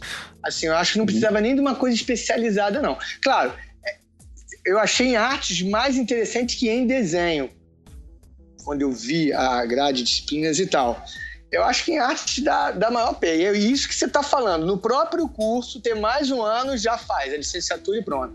E vai é, embora. Isso que o Carlito falou agora é, me ocorreu assim. É, a gente fala tanto é, nessas questões da multiplicidade de discursos no, nos cursos de design e tal. É, e o Carlito estava falando desses ciclos. Seria muito interessante, né? Se tivesse os professores que são é, que o cara tem uma vocação pra técnica, tem uma didática foda e eles. Eles conversarem entre si, né? Porque é, são coisas ele, que a gente. E ele está é, presente, é uma, porque é esses. autogestão. É, claro. esse, esse pessoal, eles, eles estão desaparecendo das universidades, né? Mas é por causa dessa postura do MEC, é um problema. Por outro lado, também, também tem outro lado, né, Carlito? O cara faz a licenciatura, aí não, não quer mais. Aí, pô, também tem. Sim, é, daí estaciona, né? O cara tem sim, que claro. se atualizar, o cara sim, tem sim. que claro, né, saber o que tem de bom. Claro. E aí tem que ser um pesquisador, é bom ser um pesquisador, porque você aprende a estudar de uma maneira diferente e, e, escrever, com, escrever de uma maneira mais. É, para fazer. acumular conhecimento, né? Gerar conhecimento e tal. Eu acho que o problema é, é, é que ficou muito exclu, é, é excludente, né? Tipo assim, você não pode é inclusivo, né? Ele é exclusivo. E, e, e isso que você está falando não está acontecendo efetivamente. Não está acontecendo. E, não, é interessante. Nós temos mais professores com, com pós-graduação, com mestrado e doutorado, e não temos melhor, mais, melhores profissionais. É isso é que é doido. Entendeu? Esse que é doido. Assim, eu, eu, eu acho que não existe um equilíbrio, e eu concordo com o que você está falando, a culpa é do MEC que criou essa coerção aí, essa coisa maluca, cada vez é, a, a, universidade tem menos pessoas de mercado que deveriam estar nessas áreas estratégicas. Claro que o cara não vai Eu dar. Não tenho a menor dúvida. É? Não claro. a menor dúvida disso. Claro que o cara não vai dar aula de certas disciplinas que são conceituais e filosóficas. Pô, claro que não, ele nem é interesse dele entendeu? Nem então, interesse necessariamente da, da própria educação, assim, sim, da, sim. das demandas da educação. Das demandas, exatamente, depende, né? Tem tantas nuances de projeto, né? É, inclusive nuances de relação com, com clientes, relação com fornecedores, né? que, que poderiam ser passadas por esse, por esse profissional que vem para dentro, né? Para ajudar é, eu não tenho a menor dúvida de que isso seria maravilhoso, né? Mas também tem o Mas... um profissional deitão, né? Que ele entra, chega lá, não dá aula, usa, usa os alunos para ser estagiário. É, sim. Já foi citado. É, mas aí, tem, mas aí tem, de, tem de todos os tipos, né? Tem, é. tem, a gente conhece não, também vários é professores bizarro, isso é bizarro, que não, é nunca pisaram, nunca pisaram numa empresa também e que, que também são assim, né? Adorei, é, adorei é. o deitão. Deitão é sensacional. Não, deitão que eu digo assim, tipo profissional. Não, ele usa, usa, o, usa, o, usa a faculdade para arrumar os melhores estagiários. Não, a gente sabe aí que chega lá, todos, dá aula uma né? vez por semana. Não, não são todos, mas eu digo assim. Não, que, que, que a aula, que a aula é no escritório onde ele trabalha. O aluno vai no escritório onde ele trabalha. Sério, cara? Mas, isso é bizarro, isso é bizarro. Isso é mas é, é mas é há, há escolas que realmente são. A, a, se vocês me corrijam, mas eu acho que a SVA de Nova York é um pouco assim, né? É, que tem uns, uns grandes nomes. SVA tem uns grandes nomes, né? Sim, mas você grandes não vai estudar. Tal. É, desculpa, Léo. Você não vai fazer. Ah, Léo, um... lá eles, você não vai estudar no escritório do cara. Não, do tá? Sangue Mais. É, eu não, gostaria de, de estudar não, no escritório do Milton Glaser. É, tem, tem claramente mais dignidade. Né? Assim. Faria café pro Milton Glaser tranquilamente.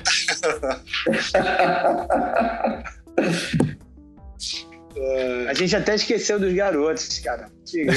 Tá a gente gosta mais de falar mal do, de outros professores do que mal de aluno, tá provado cientificamente. pois é.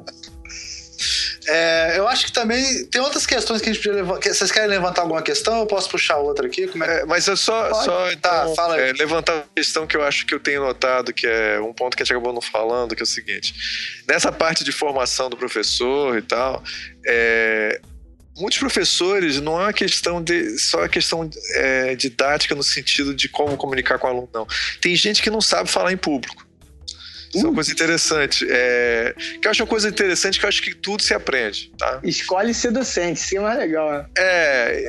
E aí eu já conheci gente que é, é, inclusive amada como professor e tal. Quando termina a aula, o cara fica odiando tudo aquilo porque ele odeia falar em público. É um esforço assim, descomunal para ele. É muito interessante isso, que a gente, professor, a gente conhece o bastidor da vida do cara, né? Que volta para casa assim, querendo se matar, de, sabe, construir. Ah, mas aí são dois aspectos. Se ele é. faz isso, o sofrimento é só dele, não é do público, aí é uma coisa que ele tem que resolver em, é. em termos não, terapêuticos. Eu já vi os dois lados. Carlito, já ele, não, ele não pode esculhambar o outro lado, né? Não, eu já vi os dois tá lados. Falando... Eu já vi os dois lados. Eu já vi professor ah. que eu, como aluno, quando fui aluno, o cara tinha dificuldade de fazer contato visual com o aluno. Você perguntava uma coisa pra ele, ele olhava a parede, assim, porque não queria olhar dá, não dá. Então, assim, é, eu vi de tudo. E o cara era um excelente professor. É, tinha professores, por exemplo, que não entendiam a dinâmica. Mas então, mas me explica uma coisa. Como é que ele era excelente professor sendo assim? O que, é que fazia essa diferença? O problema é o seguinte: na instituição que eu estava estudando, na época eu estudava ah, jornalismo, ah. nem todos os cursos tinham um alto nível é, teórico. Nem todas as hum. matérias, então, desculpa, nem todas as matérias tinham alto nível teórico. Esse cara tinha um altíssimo nível, dava história da, do jornalismo. Então, assim, era muito alto nível, assim, o cara era ótimo. Agora, a aula dele era, era um sofrimento, tá entendendo? Os alunos pra, percebem isso. Pra turma ou pro cara? Eu entendi. Pra sofriam por ele. Não, era sofrido por ele. Pra, pros dois, era uma. Era um pois é, cara, mas é todo mundo sofrendo junto. A galera saía da aula chorando, né? É. Nossa. Ah, não, eu não aguento isso, não. Não, Carlito, calma. É que você é um cara que é muito desenvolto, Carlito, tá entendendo? Mas eu não era, né? Mas tudo bem, vamos lá. Eu não era, não. Mas o que eu estou dizendo, eu acho também que uma das questões que a gente tem que levar em conta, do mesmo jeito que tem curso de teatro, esse tipo de Sim. coisa, né? eu acho que tem que ter também, se levar em conta esse lado mais psicológico do professor estar tá falando em público, porque tem muita gente que tem um conteúdo interessante para passar, que talvez tenha muito mais condição de oferecer coisas interessantes do que muita gente por aí, mas o cara simplesmente não está acostumado com esse lado meio, meio mas parece aí, Ricardo, fácil, não, falar em... mas a gente não volta é. para aquela questão é, de definir o quem para o que. É, por exemplo, nesse caso aí, é, porque tem umas coisas, é, Ricardo, que é, a gente pode. As pessoas gostam de chamar de, é, de vocação, de verve, elan, eu não sei. Mas, sabe, é, parece que a gente faz o caminho contrário, né? Vamos pegar esse cara aqui que tem um bom conteúdo e tal, vamos botar ele na sala de aula mesmo que ele. Pô, por que, que ele não gera conteúdo? Por que, que ele não gera metodologia? Por que, que ele não gera formas né? Porque não trabalha como boa... pesquisador, né? É, é. Mas, Carlito, você tá levando conteúdo. Né? Desculpe, Carlito, você tá levando conteúdo como se fosse informação pura, cara. Não, não. Eu também a maneira falar. de lidar com a informação e fazer a informação chegar de, de forma mais espontânea e mais direta. O cara é capaz de, de, de elaborar um roteiro para que isso chegue de uma forma mais interessante para o estudante. É isso que eu estou falando. Não, não é bem, ótimo, mas tem esse lado dele. legal. Mas eu acho que tem gente que tem talento para se relacionar com o conteúdo, de aprender, de aprender o conteúdo mesmo. Então, assim, tudo bem, o cara pode fazer lá o melhor roteiro de aula do mundo, mas você precisa de uma pessoa que tenha a cultura, que tenha a capacidade, Sim. tá certo?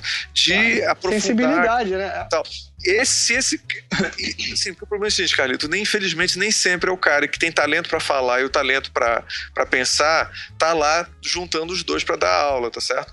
Eu claro. tô dizendo que às vezes a gente tem que é, e de repente ajudar o cara para falar, de repente é uma coisa ele fazer um curso para aprender isso, isso que eu tô querendo falar, tá? O cara faz sim, um, sim. aprende a falar, porque o mais difícil é o cara ter o conhecimento. Sim.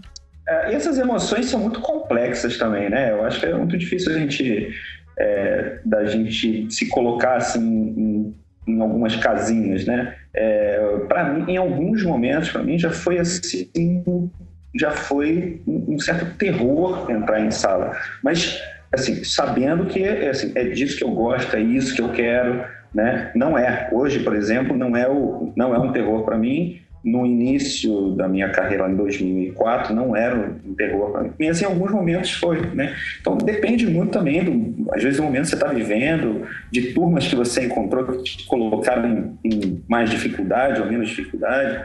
Eu acho que essas Verdade. coisas variam muito, é, assim. O negócio de turma é, é, é perceptível, assim. Perfil, né? Perfil. Eu, já tive, eu já tive turmas que me deixaram, assim, intimidadíssimo. É. E, pensando o que, que eu tô seguidas, fazendo. Seguidas, é exatamente. Assim, mas de pensar, assim, cara, pô, eu sou um bosta mesmo. O que eu tô fazendo nessa merda? E não, realmente, assim. E aí depois de encontrar é, outras turmas que te recebem de uma maneira assim, mas isso pode ser muito cruel, né? Se você mesmo, em algum momento, é, porque nem todo mundo é, é, tão seguro de si o tempo inteiro, né? É, isso, isso acontece, independentemente do camarada ser professor. Ou ser, eu sou seguro de mim o tempo inteiro. Nossa senhora. O Almir é, o Almir é esfinge, eu sou esfinge. E eu não tenho terror de turma, eu aterrorizo as turmas. Eu sei. Eu sei. A primeira vez, que eu, vi Almir, a primeira vez que eu vi o Almir falando, falando para uma turma, assim, era, era o primeira, a primeira vez que ele entrou na sala, assim, ele tem uma certa fama, né? Então o pessoal fica em silêncio. Assim. Então ele começa a fazer a chamada, assim, aí digamos que tem três Felipes, assim, na turma. Aí, Felipe de não sei o que, Felipe de não sei o que lá. Felipe, olha só, galera, tem muito Felipe nessa turma. Um vai ser reprovado pelo menos. o nego acredita, o nego acredita, assim. O pessoal fica assim. Não, e você sabe que já reclamaram de mim na ouvidoria porque o aluno acreditou nessa porra, é foda. Acreditar nisso é foda. Não, é. Eu faço a mesma piada. Mas você ri depois, você tem que ter um time e dar uma, é, gargalhada, né? É, tem que dar uma risadinha. Faça a mesma piada. Mas, o, o é, mas isso o Almir não faz, não, viu? O é. Almir não dá essa risada. É que ele não, deve falar com aquele sorriso sarcástico. Não, deixa eu defender o Almir aqui. Tem uma história. Eu posso, eu posso falar? Posso falar? Pode, pode. é muito boa. Acho Mas, cara, uma... só uma coisinha que você falar. Fala, fala. Realmente atrapalha, né? Muito nome igual me atrapalha fazer chamada. Então. então vai rolar a cabeça. É rolar. não, mas não é por isso que eu reprovo. Mas se, se depender de meio ponto, eu não sei. se for o segundo ou terceiro ali, já era. Né? É, aí eu já não sei. É. Na dúvida, é. é bom que esses, esses todos. Cara, chamada, cara. Eu não sei se eu conto essa história aqui. Mas não, tem uma história muito boa que tem a ver com o Almir, e foi uma coisa, uma coincidência. É, uma vez eu estava numa instituição em que o Almir trabalhava também, e chegou uma estudante e ficou olhando para mim. Eu não sei se o Almir, você estava, o Almir estava comigo, acho que o, o Ricardo também e ficou olhando para mim fixamente, eu vi que ela tava olhando para mim fixamente. Aí, de repente, ela falou assim: Eu tenho medo dele. Era eu, né? Eu falei, cara, eu nem conhecia a garota. Né? Eu tenho medo dele. Por quê? Aí ela lembrou que eh, eu tinha sido professor de desenho dela. Mas aí depois ela riu, mas falei, mas por que você tem medo de mim? O que, eu fiz pra você? Falei, não, ela falou, não, eu tô brincando. É porque ela contou o que aconteceu, que ela fez o. Ela fez o trabalho que tinha que fazer lá, a entrega final, e estava incompleto o trabalho. Um, um, um dos desenhos lá, das ilustrações que ela fez, estava incompleto. E o trabalho estava bom. E aí eu, eu né, eterno inconformado, eu disse para ela, poxa, você é uma mulher tão bonita, tão vaidosa, a gente percebe que você tem mil preocupações. Pô, por que você deixou o trabalho incompleto? Ah, eu não reprovei ela, nada disso, mas fiz essa reclamação. E ela depois veio falar comigo, aí depois teve um outro evento, casamento de alguém, que ela estava lá, ela, olha, eu falei aquele dia aquele negócio para você, e aí ficou aquela coisa meio, mas ó, te agradeço muito por aquilo e tal. Inclusive, o Almir é muito parecido com você nesse aspecto. é muito parecido. Foi bacana ter trabalhado com vocês dois lá no, no tal lugar onde ela estudou, entendeu? Porque era, era muito parecido isso, essa exigência, assim, a, a gente, porque tem que ter, cara, tem que ter assim, ó, a gente tem um foco, cara. Ô, Carlinhos, um vou te falar uma parada. Mas foi muito engraçado coração. isso. Vou te falar uma parada do fundo do coração. Se o aluno acha que eu sou exigente, eu quero ver o dia que ele tiver um patrão. Aí ele vai ver o que é ser. É, pois é. é Se o aluno é. acha que eu não elogio, aí eu quero ver o dia que o patrão vai chegar para ele e elogiar. Entendeu? É, é, é, muito pior no mercado, cara. No mercado é muito pior. Eu sou muito light. Se você comparar com a vida real, assim, de, de agência de publicidade, aí você vai ver o que, que não é receber elogio, o que, que é, é ser exigente porque o cara. Cara, o, o, professor Francisco, que também já deu aula com a gente, já participou aqui do Anticast, ele contou uma história no, no Visualmente ele contou a história que foi. Eu acho que ele estava no JB, ou num jornal desse, trabalhando assim. Jornal, do, jornal dos Esportes, pode ser? Jornal dos Esportes, não sei. E aí tinha um box que tinha um fio, assim, né? E aí ele fez o fio e ficou faltando uma parte do fio. Sabe aquela coisa quando você imprime fica faltando? Uma coisa assim. E entregou pro cara, né? Pra um cara que era fodão até. até eu não lembro quem era o cara. E aí ele falou assim: ah, ó, tá faltando fio aqui, tá? Mas é, toma cuidado, porque da próxima vez já é motivo para ser mandado embora. Desse jeito. entendeu? Tipo assim, eu avisei a primeira, não vou avisar de novo. Sabe como é que é? Então é muito pior, cara. A gente é muito. Quer dizer eu acho que até às vezes eu exagero. Até... As pessoas. Não, mas o que mas, acontece? Mas as pessoas não é assim, entendem pessoas uma diferença. Uma diferença. Tem uma exigência, existe. As disciplinas têm uma exigência. Você claro. tem que cumprir. A exigência é disciplina. Cumprir ali um ritual. Você tem que cumprir lá a sua missão. Pronto. Agora, como você vai fazer isso? As pessoas não têm que ser grosseiras, indelicadas, claro que não. Entendeu? Assim, só que às vezes as pessoas são. E não é o caso dessa menina, não. Essa menina, olha, foi, o, foi a, talvez o, o, o, retorno mais, mais objetivo que eu já recebi. Ela disse que ah, você estava certo. E eu, eu já senti aquilo. Mas eu já tava, não aguentava mais. Né? E ela é jovem. Ela tinha todo o direito, naquela ocasião, de. Ah, não aguento mais o Carlos aí, pouco esse negócio de desenho. Entendeu? Assim, então, é, é, acho, acho, que a gente tem que. É, é não, mas sabe, sabe o que acontece? Buscar um equilíbrio. Né? Em faculdade, normalmente, né? Tipo, as maiores e tal, inclusive a pessoa pode escolher com quem ela vai ter aula, né? Então tem alunos uhum. que vão, não tem aula com Sim. um, não tem aula com outro, sei lá o quê. Cara, na vida real, você não vai escolher o teu patrão, entendeu? Você não vai escolher o, o teu cliente. Não, quando eu faço a brincadeira, voltando à história do sorteio não, dos grupos, pode é o mesmo. Escolher. Pode até é. escolher, mas é mais difícil. É, mas depois de um tempo, né, do, Ricardo? O negócio do, grupo eu faço a mesma coisa. Eu falo, ó, no mercado de trabalho vocês vão trabalhar com gente que vocês odeiam. É, então... odeiam, é. Exatamente. Surpresa, Exatamente. o, o, isso o é sorteio vale isso, é uma surpresa. Ó uma surpresa. O mundo é uma surpresa. E né? por incrível que, que pareça, tem alguns grupos que as pessoas, pelo fato delas não se darem bem, eu acho que eles tentam manter uma relação assim a gente precisa se unir aqui, porque senão a gente vai se fuder. E saem trabalhos ótimos. Né? É, é, saem é, trabalhos sai ótimos. bons trabalhos, exatamente. Não, tem que estimular um mínimo senso de desafio, pô. De, sabe, de, de, amor próprio lá que Não, pessoas. e eu acho importante trabalho em grupo. Apesar de eu fazer trabalhos individuais na minha disciplina, é porque, por um acaso, eu pego disciplinas que têm essa característica de ser, né? Mas o, mas o, por exemplo, tem disciplinas que é importante ser em grupo para a pessoa aprender a fazer trabalho em grupo, Sim, fazer em grupo maior, em grupo menor, em dupla, né? Tem que tem que aprender a fazer isso. Né? É, mas uma questão que eu acho que a gente pode também explorar é o seguinte: até que como é que é essa questão da exigência? Porque eu acho que a exigência também ela pode, é, sim, ela pode variar dentro dos contextos sim. que tem por aí. Então Verdade. você pode ter, por exemplo, uma matéria. Porque eu acho o seguinte, tudo bem, eu acho que o argumento que vocês estão falando sobre exigência é muito importante. É, Não, você é, já colocou o ponto que é verdade, você já tá, é. pode continuar aqui. É. Porque eu acho o seguinte: a, a, exigência é uma questão que todo mundo tem que se preocupar. Eu estou sendo muito exigente, eu estou sendo pouco exigente. A gente tem que pensar sobre isso. isso. Não é simplesmente porque a gente falou assim, a gente colocou o ponto importante, é importante ser exigente. Mas agora a gente tem que ir no outro estágio, que é assim, cara, qual é o nível de exigência que eu vou trabalhar aqui? Sim. E eu vario, e o Almir Individualmente também. também. O Almir criou esse personagem dele mesmo, mas ele varia muito. Eu é. sei porque a gente. Claro. Infelizmente eu sei tudo sobre a vida do Almir. Mas assim. É... Casamento é. Não, é. Não precisava abrir. Tudo que você mas eu sei, é, que eu não sei e não aconteceu. Então é o seguinte, a, é, cara, ele varia muito o nível de exigência dele. Ele é famoso por ser muito exigente, mas tem algumas instituições onde não faz sentido ele ser, ter esse claro. nível de exigência. Uhum. Então a, a, a, gente tem que pensar muito sobre o que está sendo exigido agora. Tem gente que é assim, ah, eu vou ser eu mesmo e tal. Isso não existe. Isso não existe. Você vai chegar lá é, e. Pois é, é, porque cada é, turma é, é uma turma, né? É eu acho que é bem é. difícil. Claro.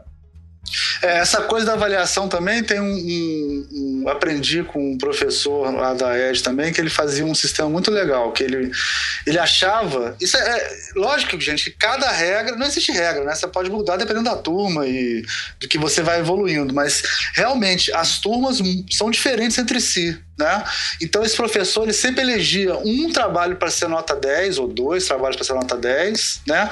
E, da, e dali ele ia baixando e tirando ponto dos que não chegaram naquele ponto, porque ele achava importante que o aluno, dentro daquele universo, daquela turma, soubesse o que, que faltou para chegar no 10.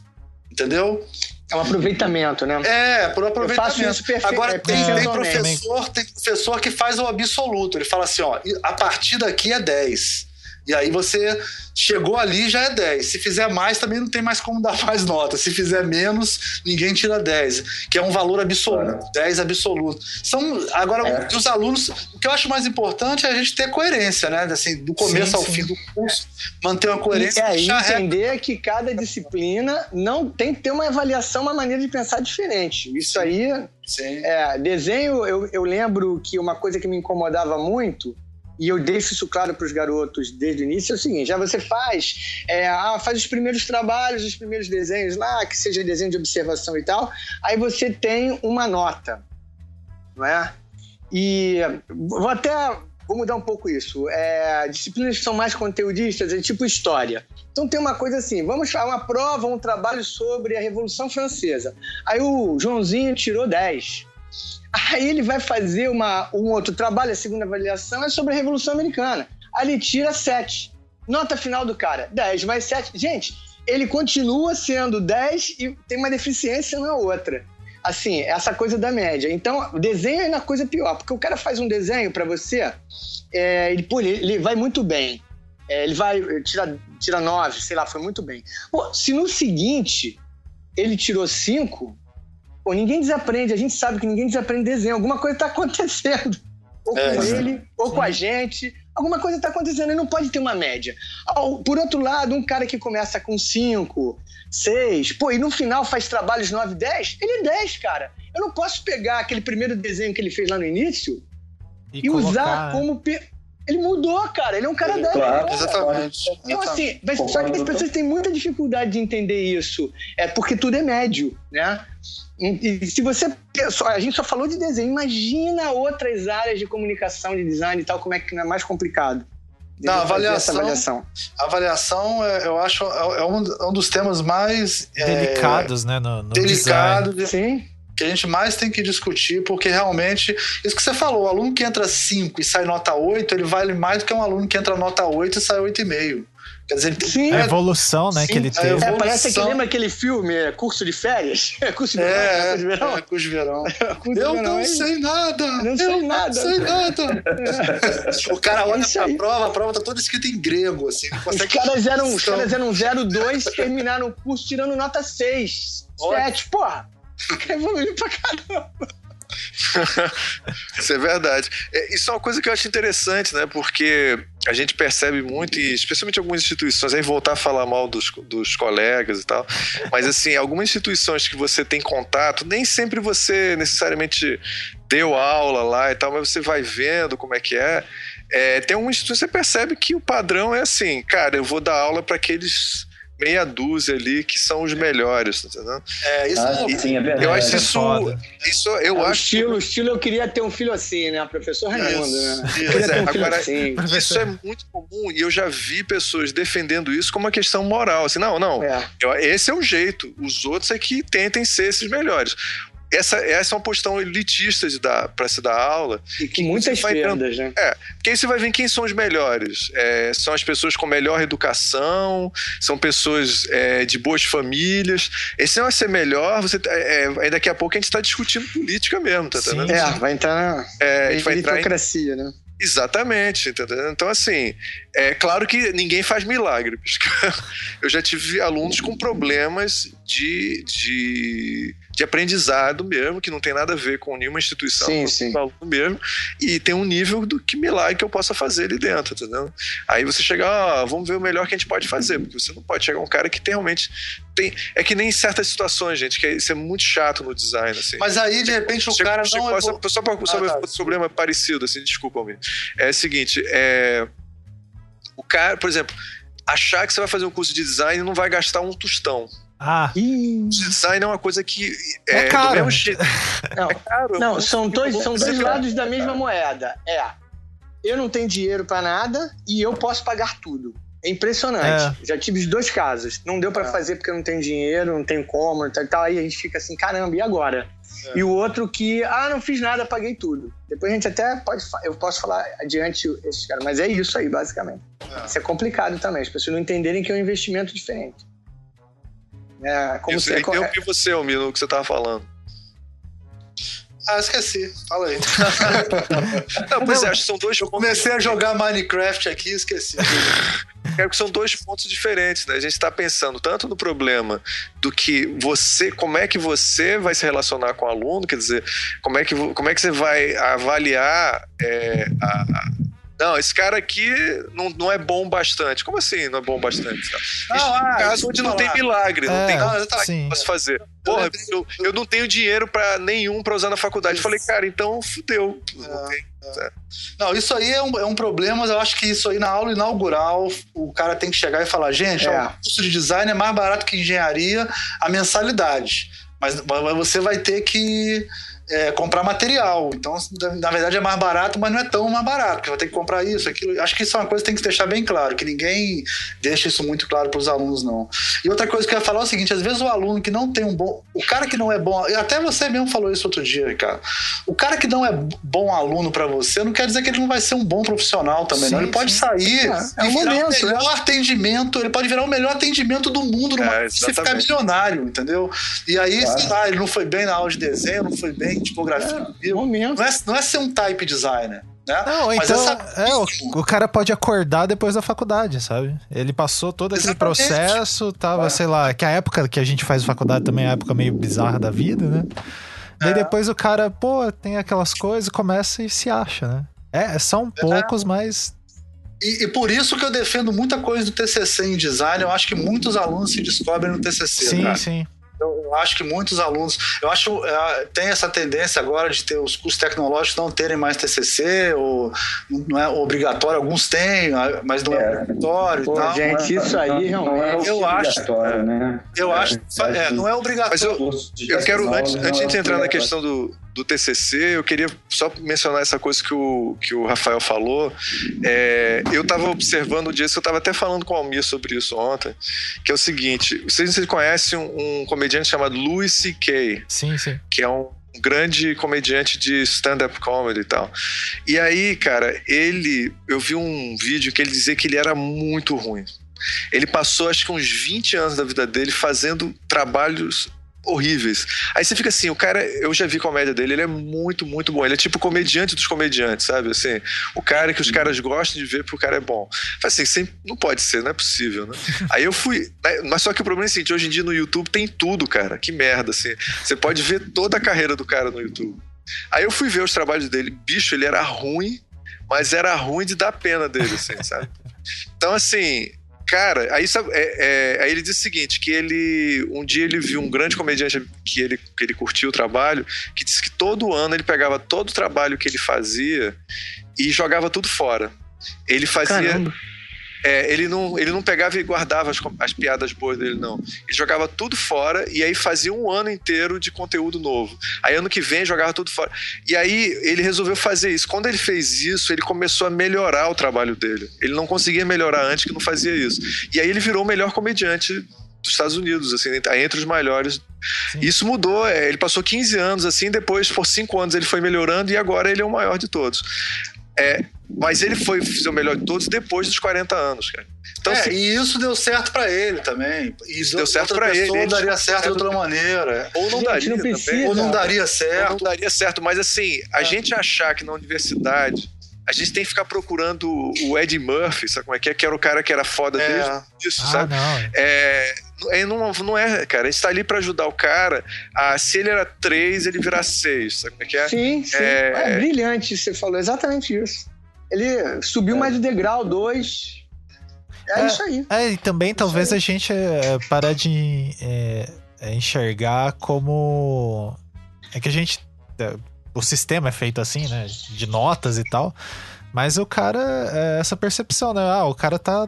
Ele entrou aqui, ele não conseguia articular as ideias bem, raciocinar como você espera que um designer raciocine. E ele saiu daqui, pelo menos, entendendo o que, que é. Acho que isso daí já, já, é, muita, já já é muita coisa, assim. É.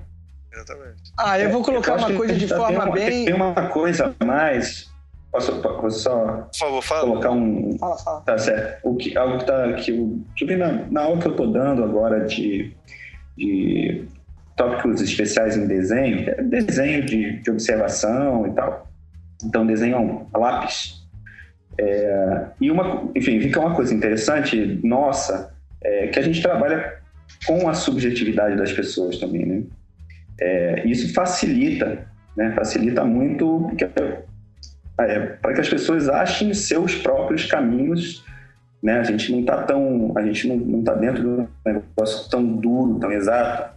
Né? Então, é, nessa aula que eu que eu dando, tem uma, uma menina particularmente que é, ela é muito impaciente. Com a juventude é muito impaciente, né? Mas ela, em particular, é muito impaciente. E o traço dela é muito forte, assim, é raivoso, sabe?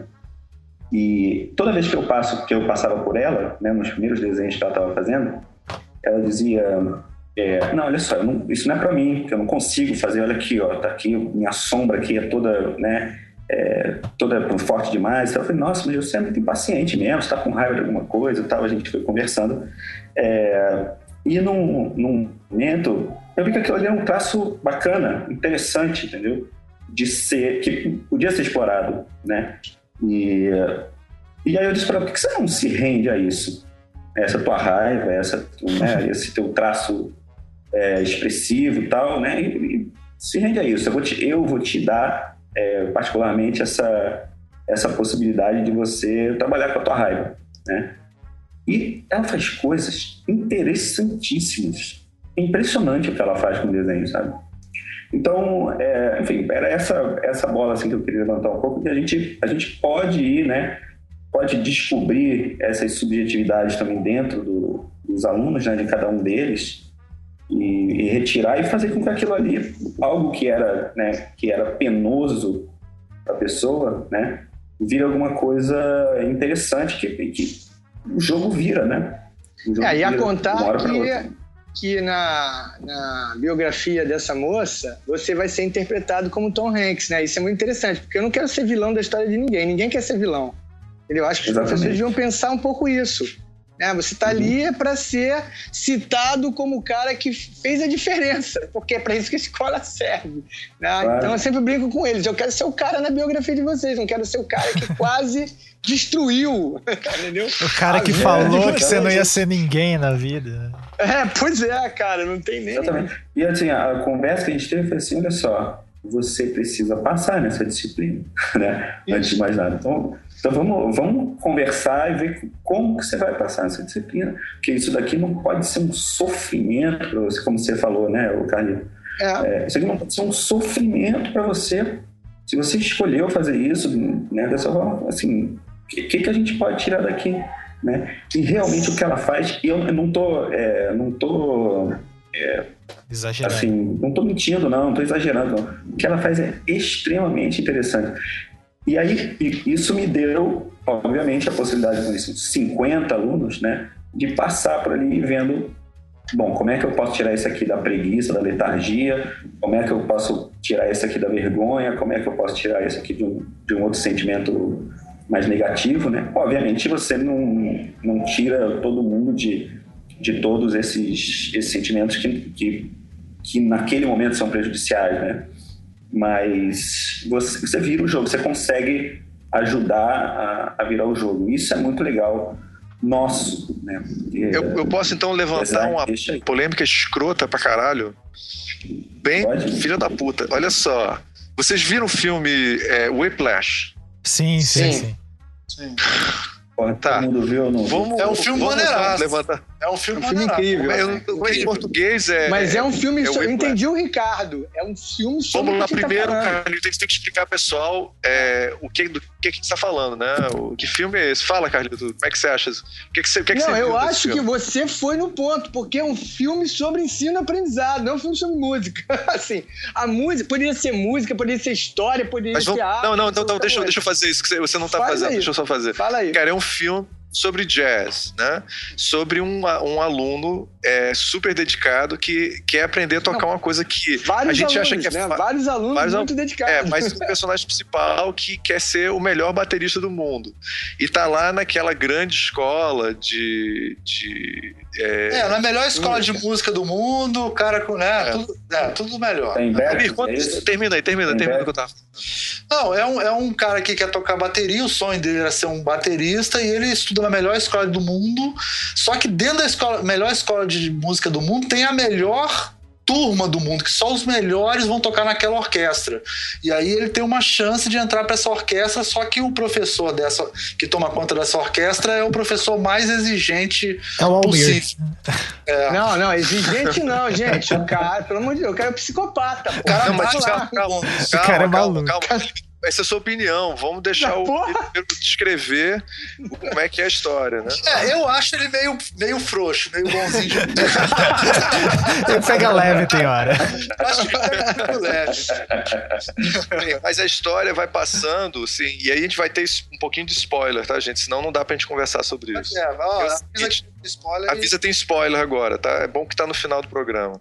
É o seguinte, a, a cara, o garoto se mata para poder ser o melhor. Absurdo. E o cara estimula, inclusive, a competitividade entre os alunos de forma violenta, não é relaxa, não.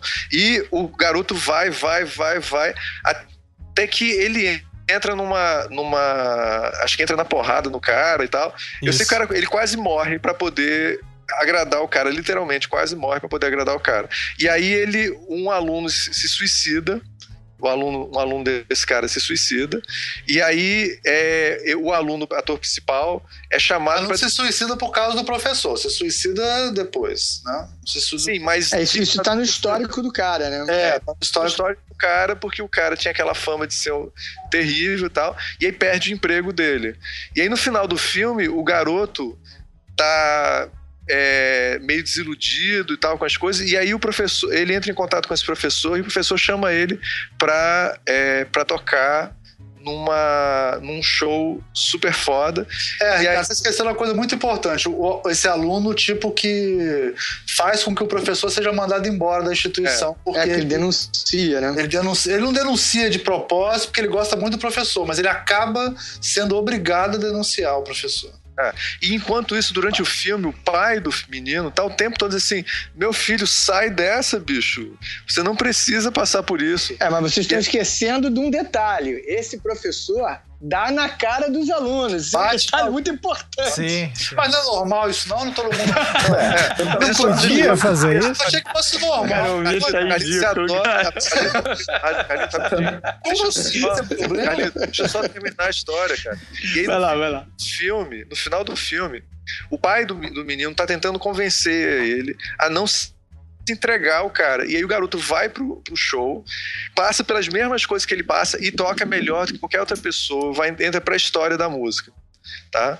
E aí o pai fica olhando aquilo horrorizado porque vê que o garoto se entregou completamente para ser o melhor, ele abandonou toda a humanidade dele. E aí termina o filme. O filme, inclusive, termina, é, como aliás meu irmão que é cineasta pode dizer, esse é o filme mais nazista que ele já viu, porque é, é. critica a posição, mas parece que para você ser o melhor, você Exato. tem que ser um nazista. Então Exatamente. você fica na dúvida sobre o que, que é. Bom, agora, Carlito, manda a brasa. Não, porque assim, é perfeito isso aí, sobre esse nazifascismo aí. Porque o maluco, é que ainda tem uma, o seguinte, é uma armadilha do professor, né? O professor arma para ele uma desmoralização, né? Só que ele se Sim, supera. É, isso aí. É, porque assim, o, eu entendo que existe, existam escolas assim. Pois é, eu entendo que existam escolas assim, ainda mais se tratando de jazz. Pô, é o Bud Rich que é a referência lá O cara é um baterista preciso e tal, foi conhecido pela sua precisão e tal. Mas você já viu o Bud Rich tocando, entrevista do Bud Rich? O Bud Rich não é essa pessoa. Não é aquela pessoa, é um cara muito tranquilo, um cara muito afável, um cara como é o mundo do jazz, assim, ele não é necessariamente de, de pessoas que competem até a morte com uma faca entre os dentes. Então, é, é uma... A gente tem ideia. Uma entrevista com o Rich não vai dar uma noção de quem é aquele cara. Não, mas pelo ele amor pode de Deus, ser assim... Profissionalmente, é, um filho da puta, a gente não sabe. Sim, sim. É, eu, engraçado, porque é coisa de sensibilidade e de intuição, né? Você sabe muito bem, assim, pô, esse cara aí. Você sabe que o Prince era um cara difícil, não é? Você olha pro Prince lá, esse cara é um cara difícil, assim, né? É um cara exigente e tal. Assim, mas tudo bem, isso é subjetivo. O questão do, do filme e daquela forma de educação é que nem todo mundo tem essa disposição. Eu vou até falar, eu até gosto disso. Eu sou ariano, eu gosto de competição. Eu gosto dessa coisa, mas não é toda pessoa que é assim. E você pode destruir um talento, um talento, simplesmente porque ele não corresponde à expectativa de outras pessoas, um ou padrão, de um método, né? um padrão. Isso. Exatamente. Exatamente. Isso é completamente desumano. Senão, assim, é a mesma coisa que dizer que o que a Nise da Silveira fazia era completamente estúpido porque aquelas pessoas estavam completamente fora Sim. do padrão. Entendeu? Daí então, não teria assim, por que ser feito. Eu acho que é, foi muito que oportuno. Que é, foi muito que oportuno ela faz... isso. Oi? Sim, cara. O que, que ela fazia? A o que, que a Nise Silveira fazia? É. Tinha alegria, compreensão e paciência com as pessoas, entendeu? Que não correspondiam a um padrão. Entendi. Acho que se você colocou, foi perfeito, Ricardo. Eu jamais teria lembrado dessa. E eu fiquei com essa sensação do filme também. Eu falei, caramba, no final, venceu é isso, para você ser uma boa pessoa, um grande ator, um, um, grande artista, você tem que passar por cima de si mesmo. É. Sim, é, eu não sei. Eu acho Americano que... adora superação, né? Pra ganhar um Oscar tem que ter ah, superação sim, sim. final, e aí eles. Pô, mas ali eu concordo com o, o, irmão do Ricardo, cara. É uma coisa um pouco além de superação, cara. É assim, você tem é que foda. trabalhar num campo de concentração. Isso. Sabe? é. Não, ele, ele, ele larga uma namorada linda, que hoje em dia é a Supergirl lá do seriado.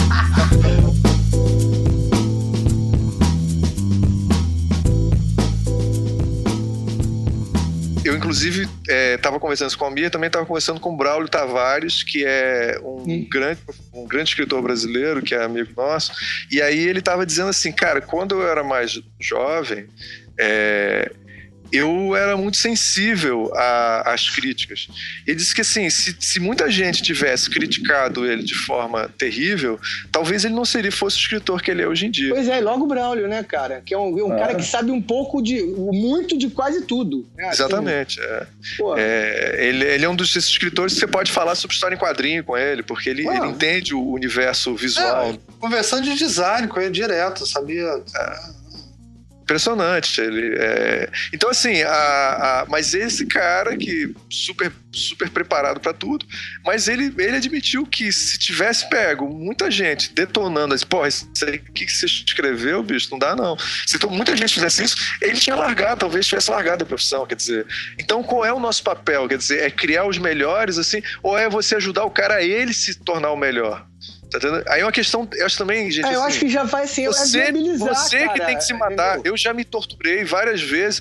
Eu não sei se eu preciso de outras pessoas me torturando. Eu pagar para pessoas me torturarem, não. Aí isso é mentira. A gente não forma ninguém. O indivíduo, é, o processo de autopoésia é isso. A pessoa se autoproduz, cara. Não tem essa de que alguém é, é, é, sabe? Parece aquela coisa maluca dos soviéticos nos Jogos Olímpicos, do, dos chineses no vôlei. Pô, isso é, cara, isso é desgastante. Todo mundo chorando, traumatizado. Aí pô, ganha aquela droga daquela medalha e depois vai ter que viver 50 anos entendeu? Com aquele peso. Eu, acho isso uma distorção, é. sei lá. Eu... Não, e, e, e ainda, Carlito, é o seguinte: é, essas pessoas chegam ao, ao fim né? Não, elas chegam ao objetivo ali, o objetivo é aquele, né? Exatamente. E, e, o objetivo durante anos, durante anos e anos, foi aquele chegar ao alcançar. E, e agora, né? O que, que eu faço da minha vida? Perdi minha humanidade toda, né?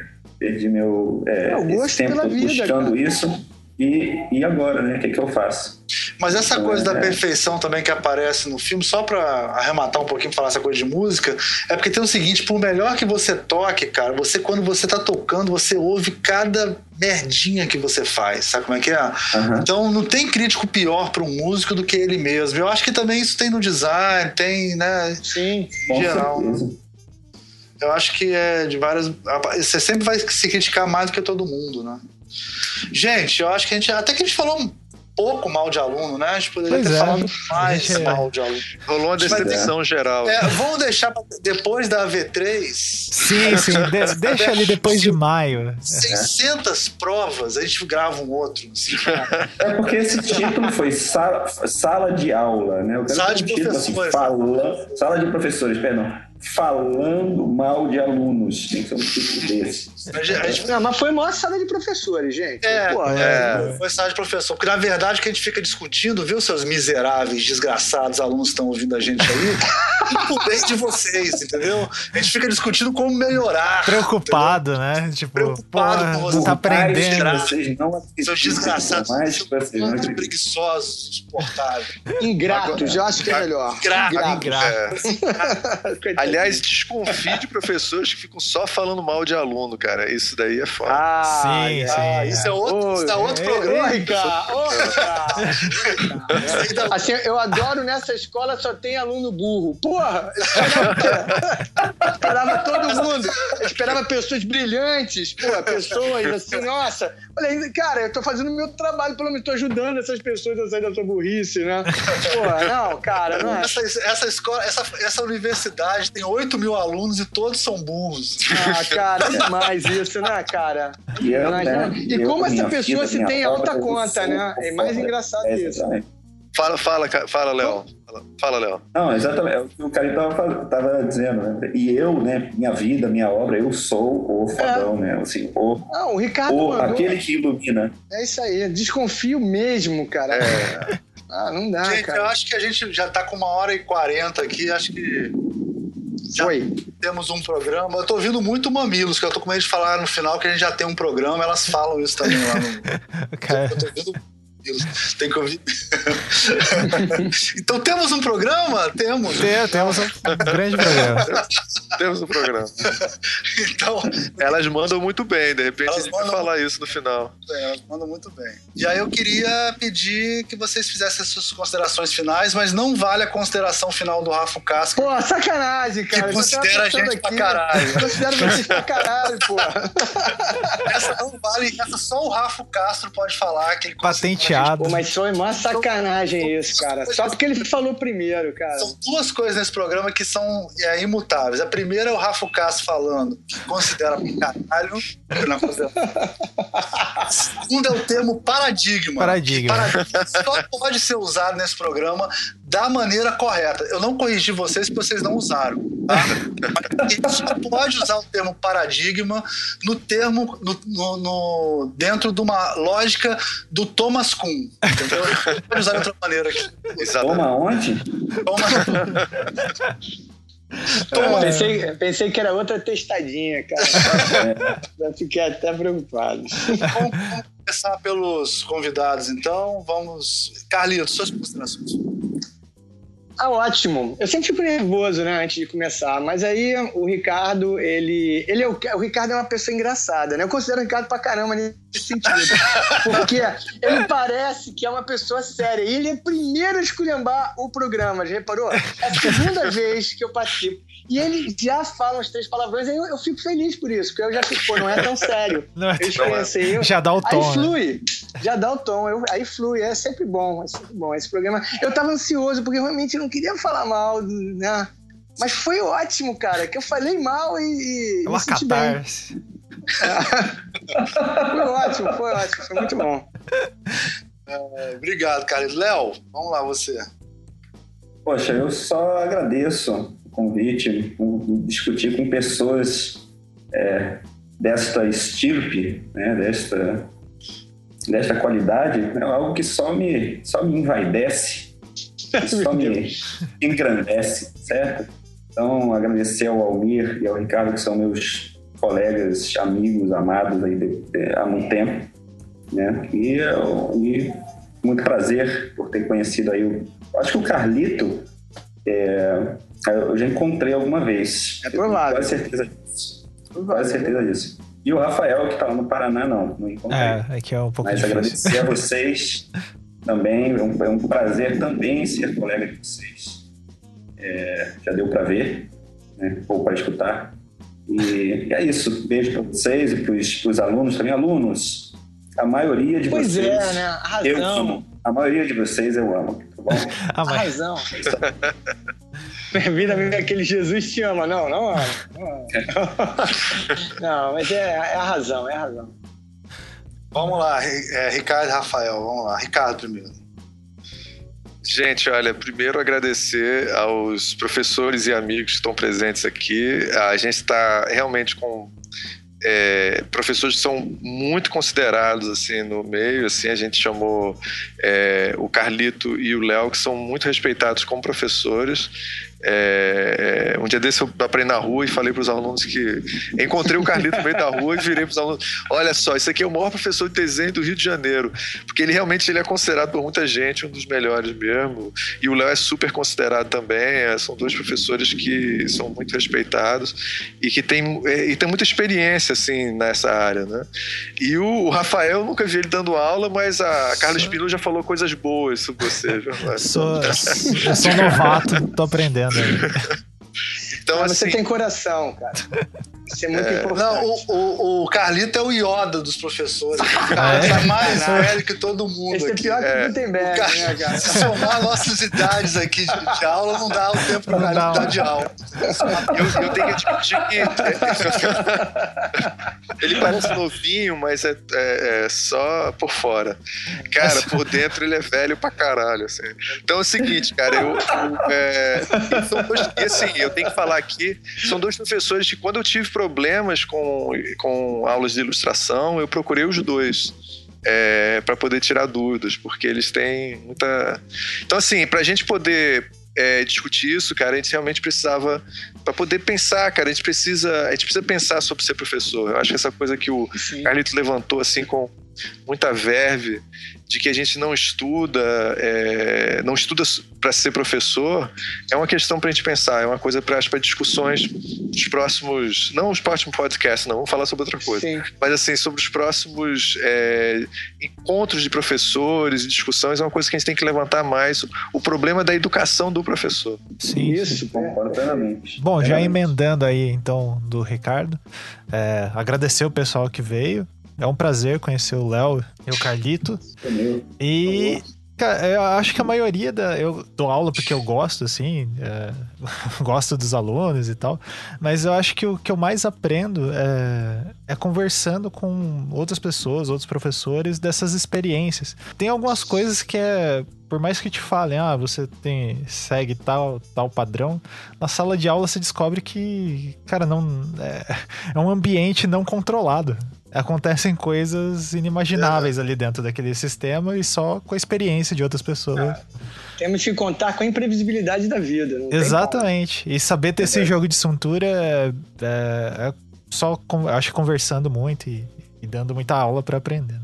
Então, para mim, é sempre bom. E eu quero um próximo programa só falando das tretas de fato. Isso, isso. Eu, eu vou também já Pode encerrar chamar, aqui, agradecer, agradecer ao Léo, agradecer ao Carlito, Ricardo e, e Rafael que participaram, foi muito legal assim. E a gente deixa para o próximo programa uma questão que eu vou deixar já aqui, tá? Pra gente no próximo programa tratar. Que é o seguinte: se o mundo for igual a minha. Se a minha sala de aula é um retrato do mundo, nós estamos vivendo uma distopia. Porque todo ano eu, acontece de cinco cachorros comerem o pendrive, acabar a luz, queimar HD, é, vários parentes morrem, morrem Alunos com, Nossa, alunos com e- e morre mais quatro de ou uma cinco vez. avós, né? Isso, alunos avós quatro ou morrem. cinco avós que As avós elas morrem, adoecem, o cara quebra a perna, fica gripado, o namorado tem tiro onde ele mora, ele não consegue sair. Então eu queria que na próxima vez que a gente se reúna, a gente trouxesse uma estatísticas das desculpas que a gente vai receber essa semana. Ah, isso a gente vai. é. muito bom. Pra gente fazer um infográfico, é sério. Dá, dá pra fazer um, um gráfico estatístico. desculpas de alunos para na época da AV1, AV2, AV3, ou prova final, né? E provas e tal. Eu acho que isso é o próximo, próximo tempo. E agradecer a oportunidade e vamos dar nosso tchauzinho coletivo aí, né? Tchau. Tchau, tchau, gente. Tchau. tchau. Até a próxima. Até a próxima.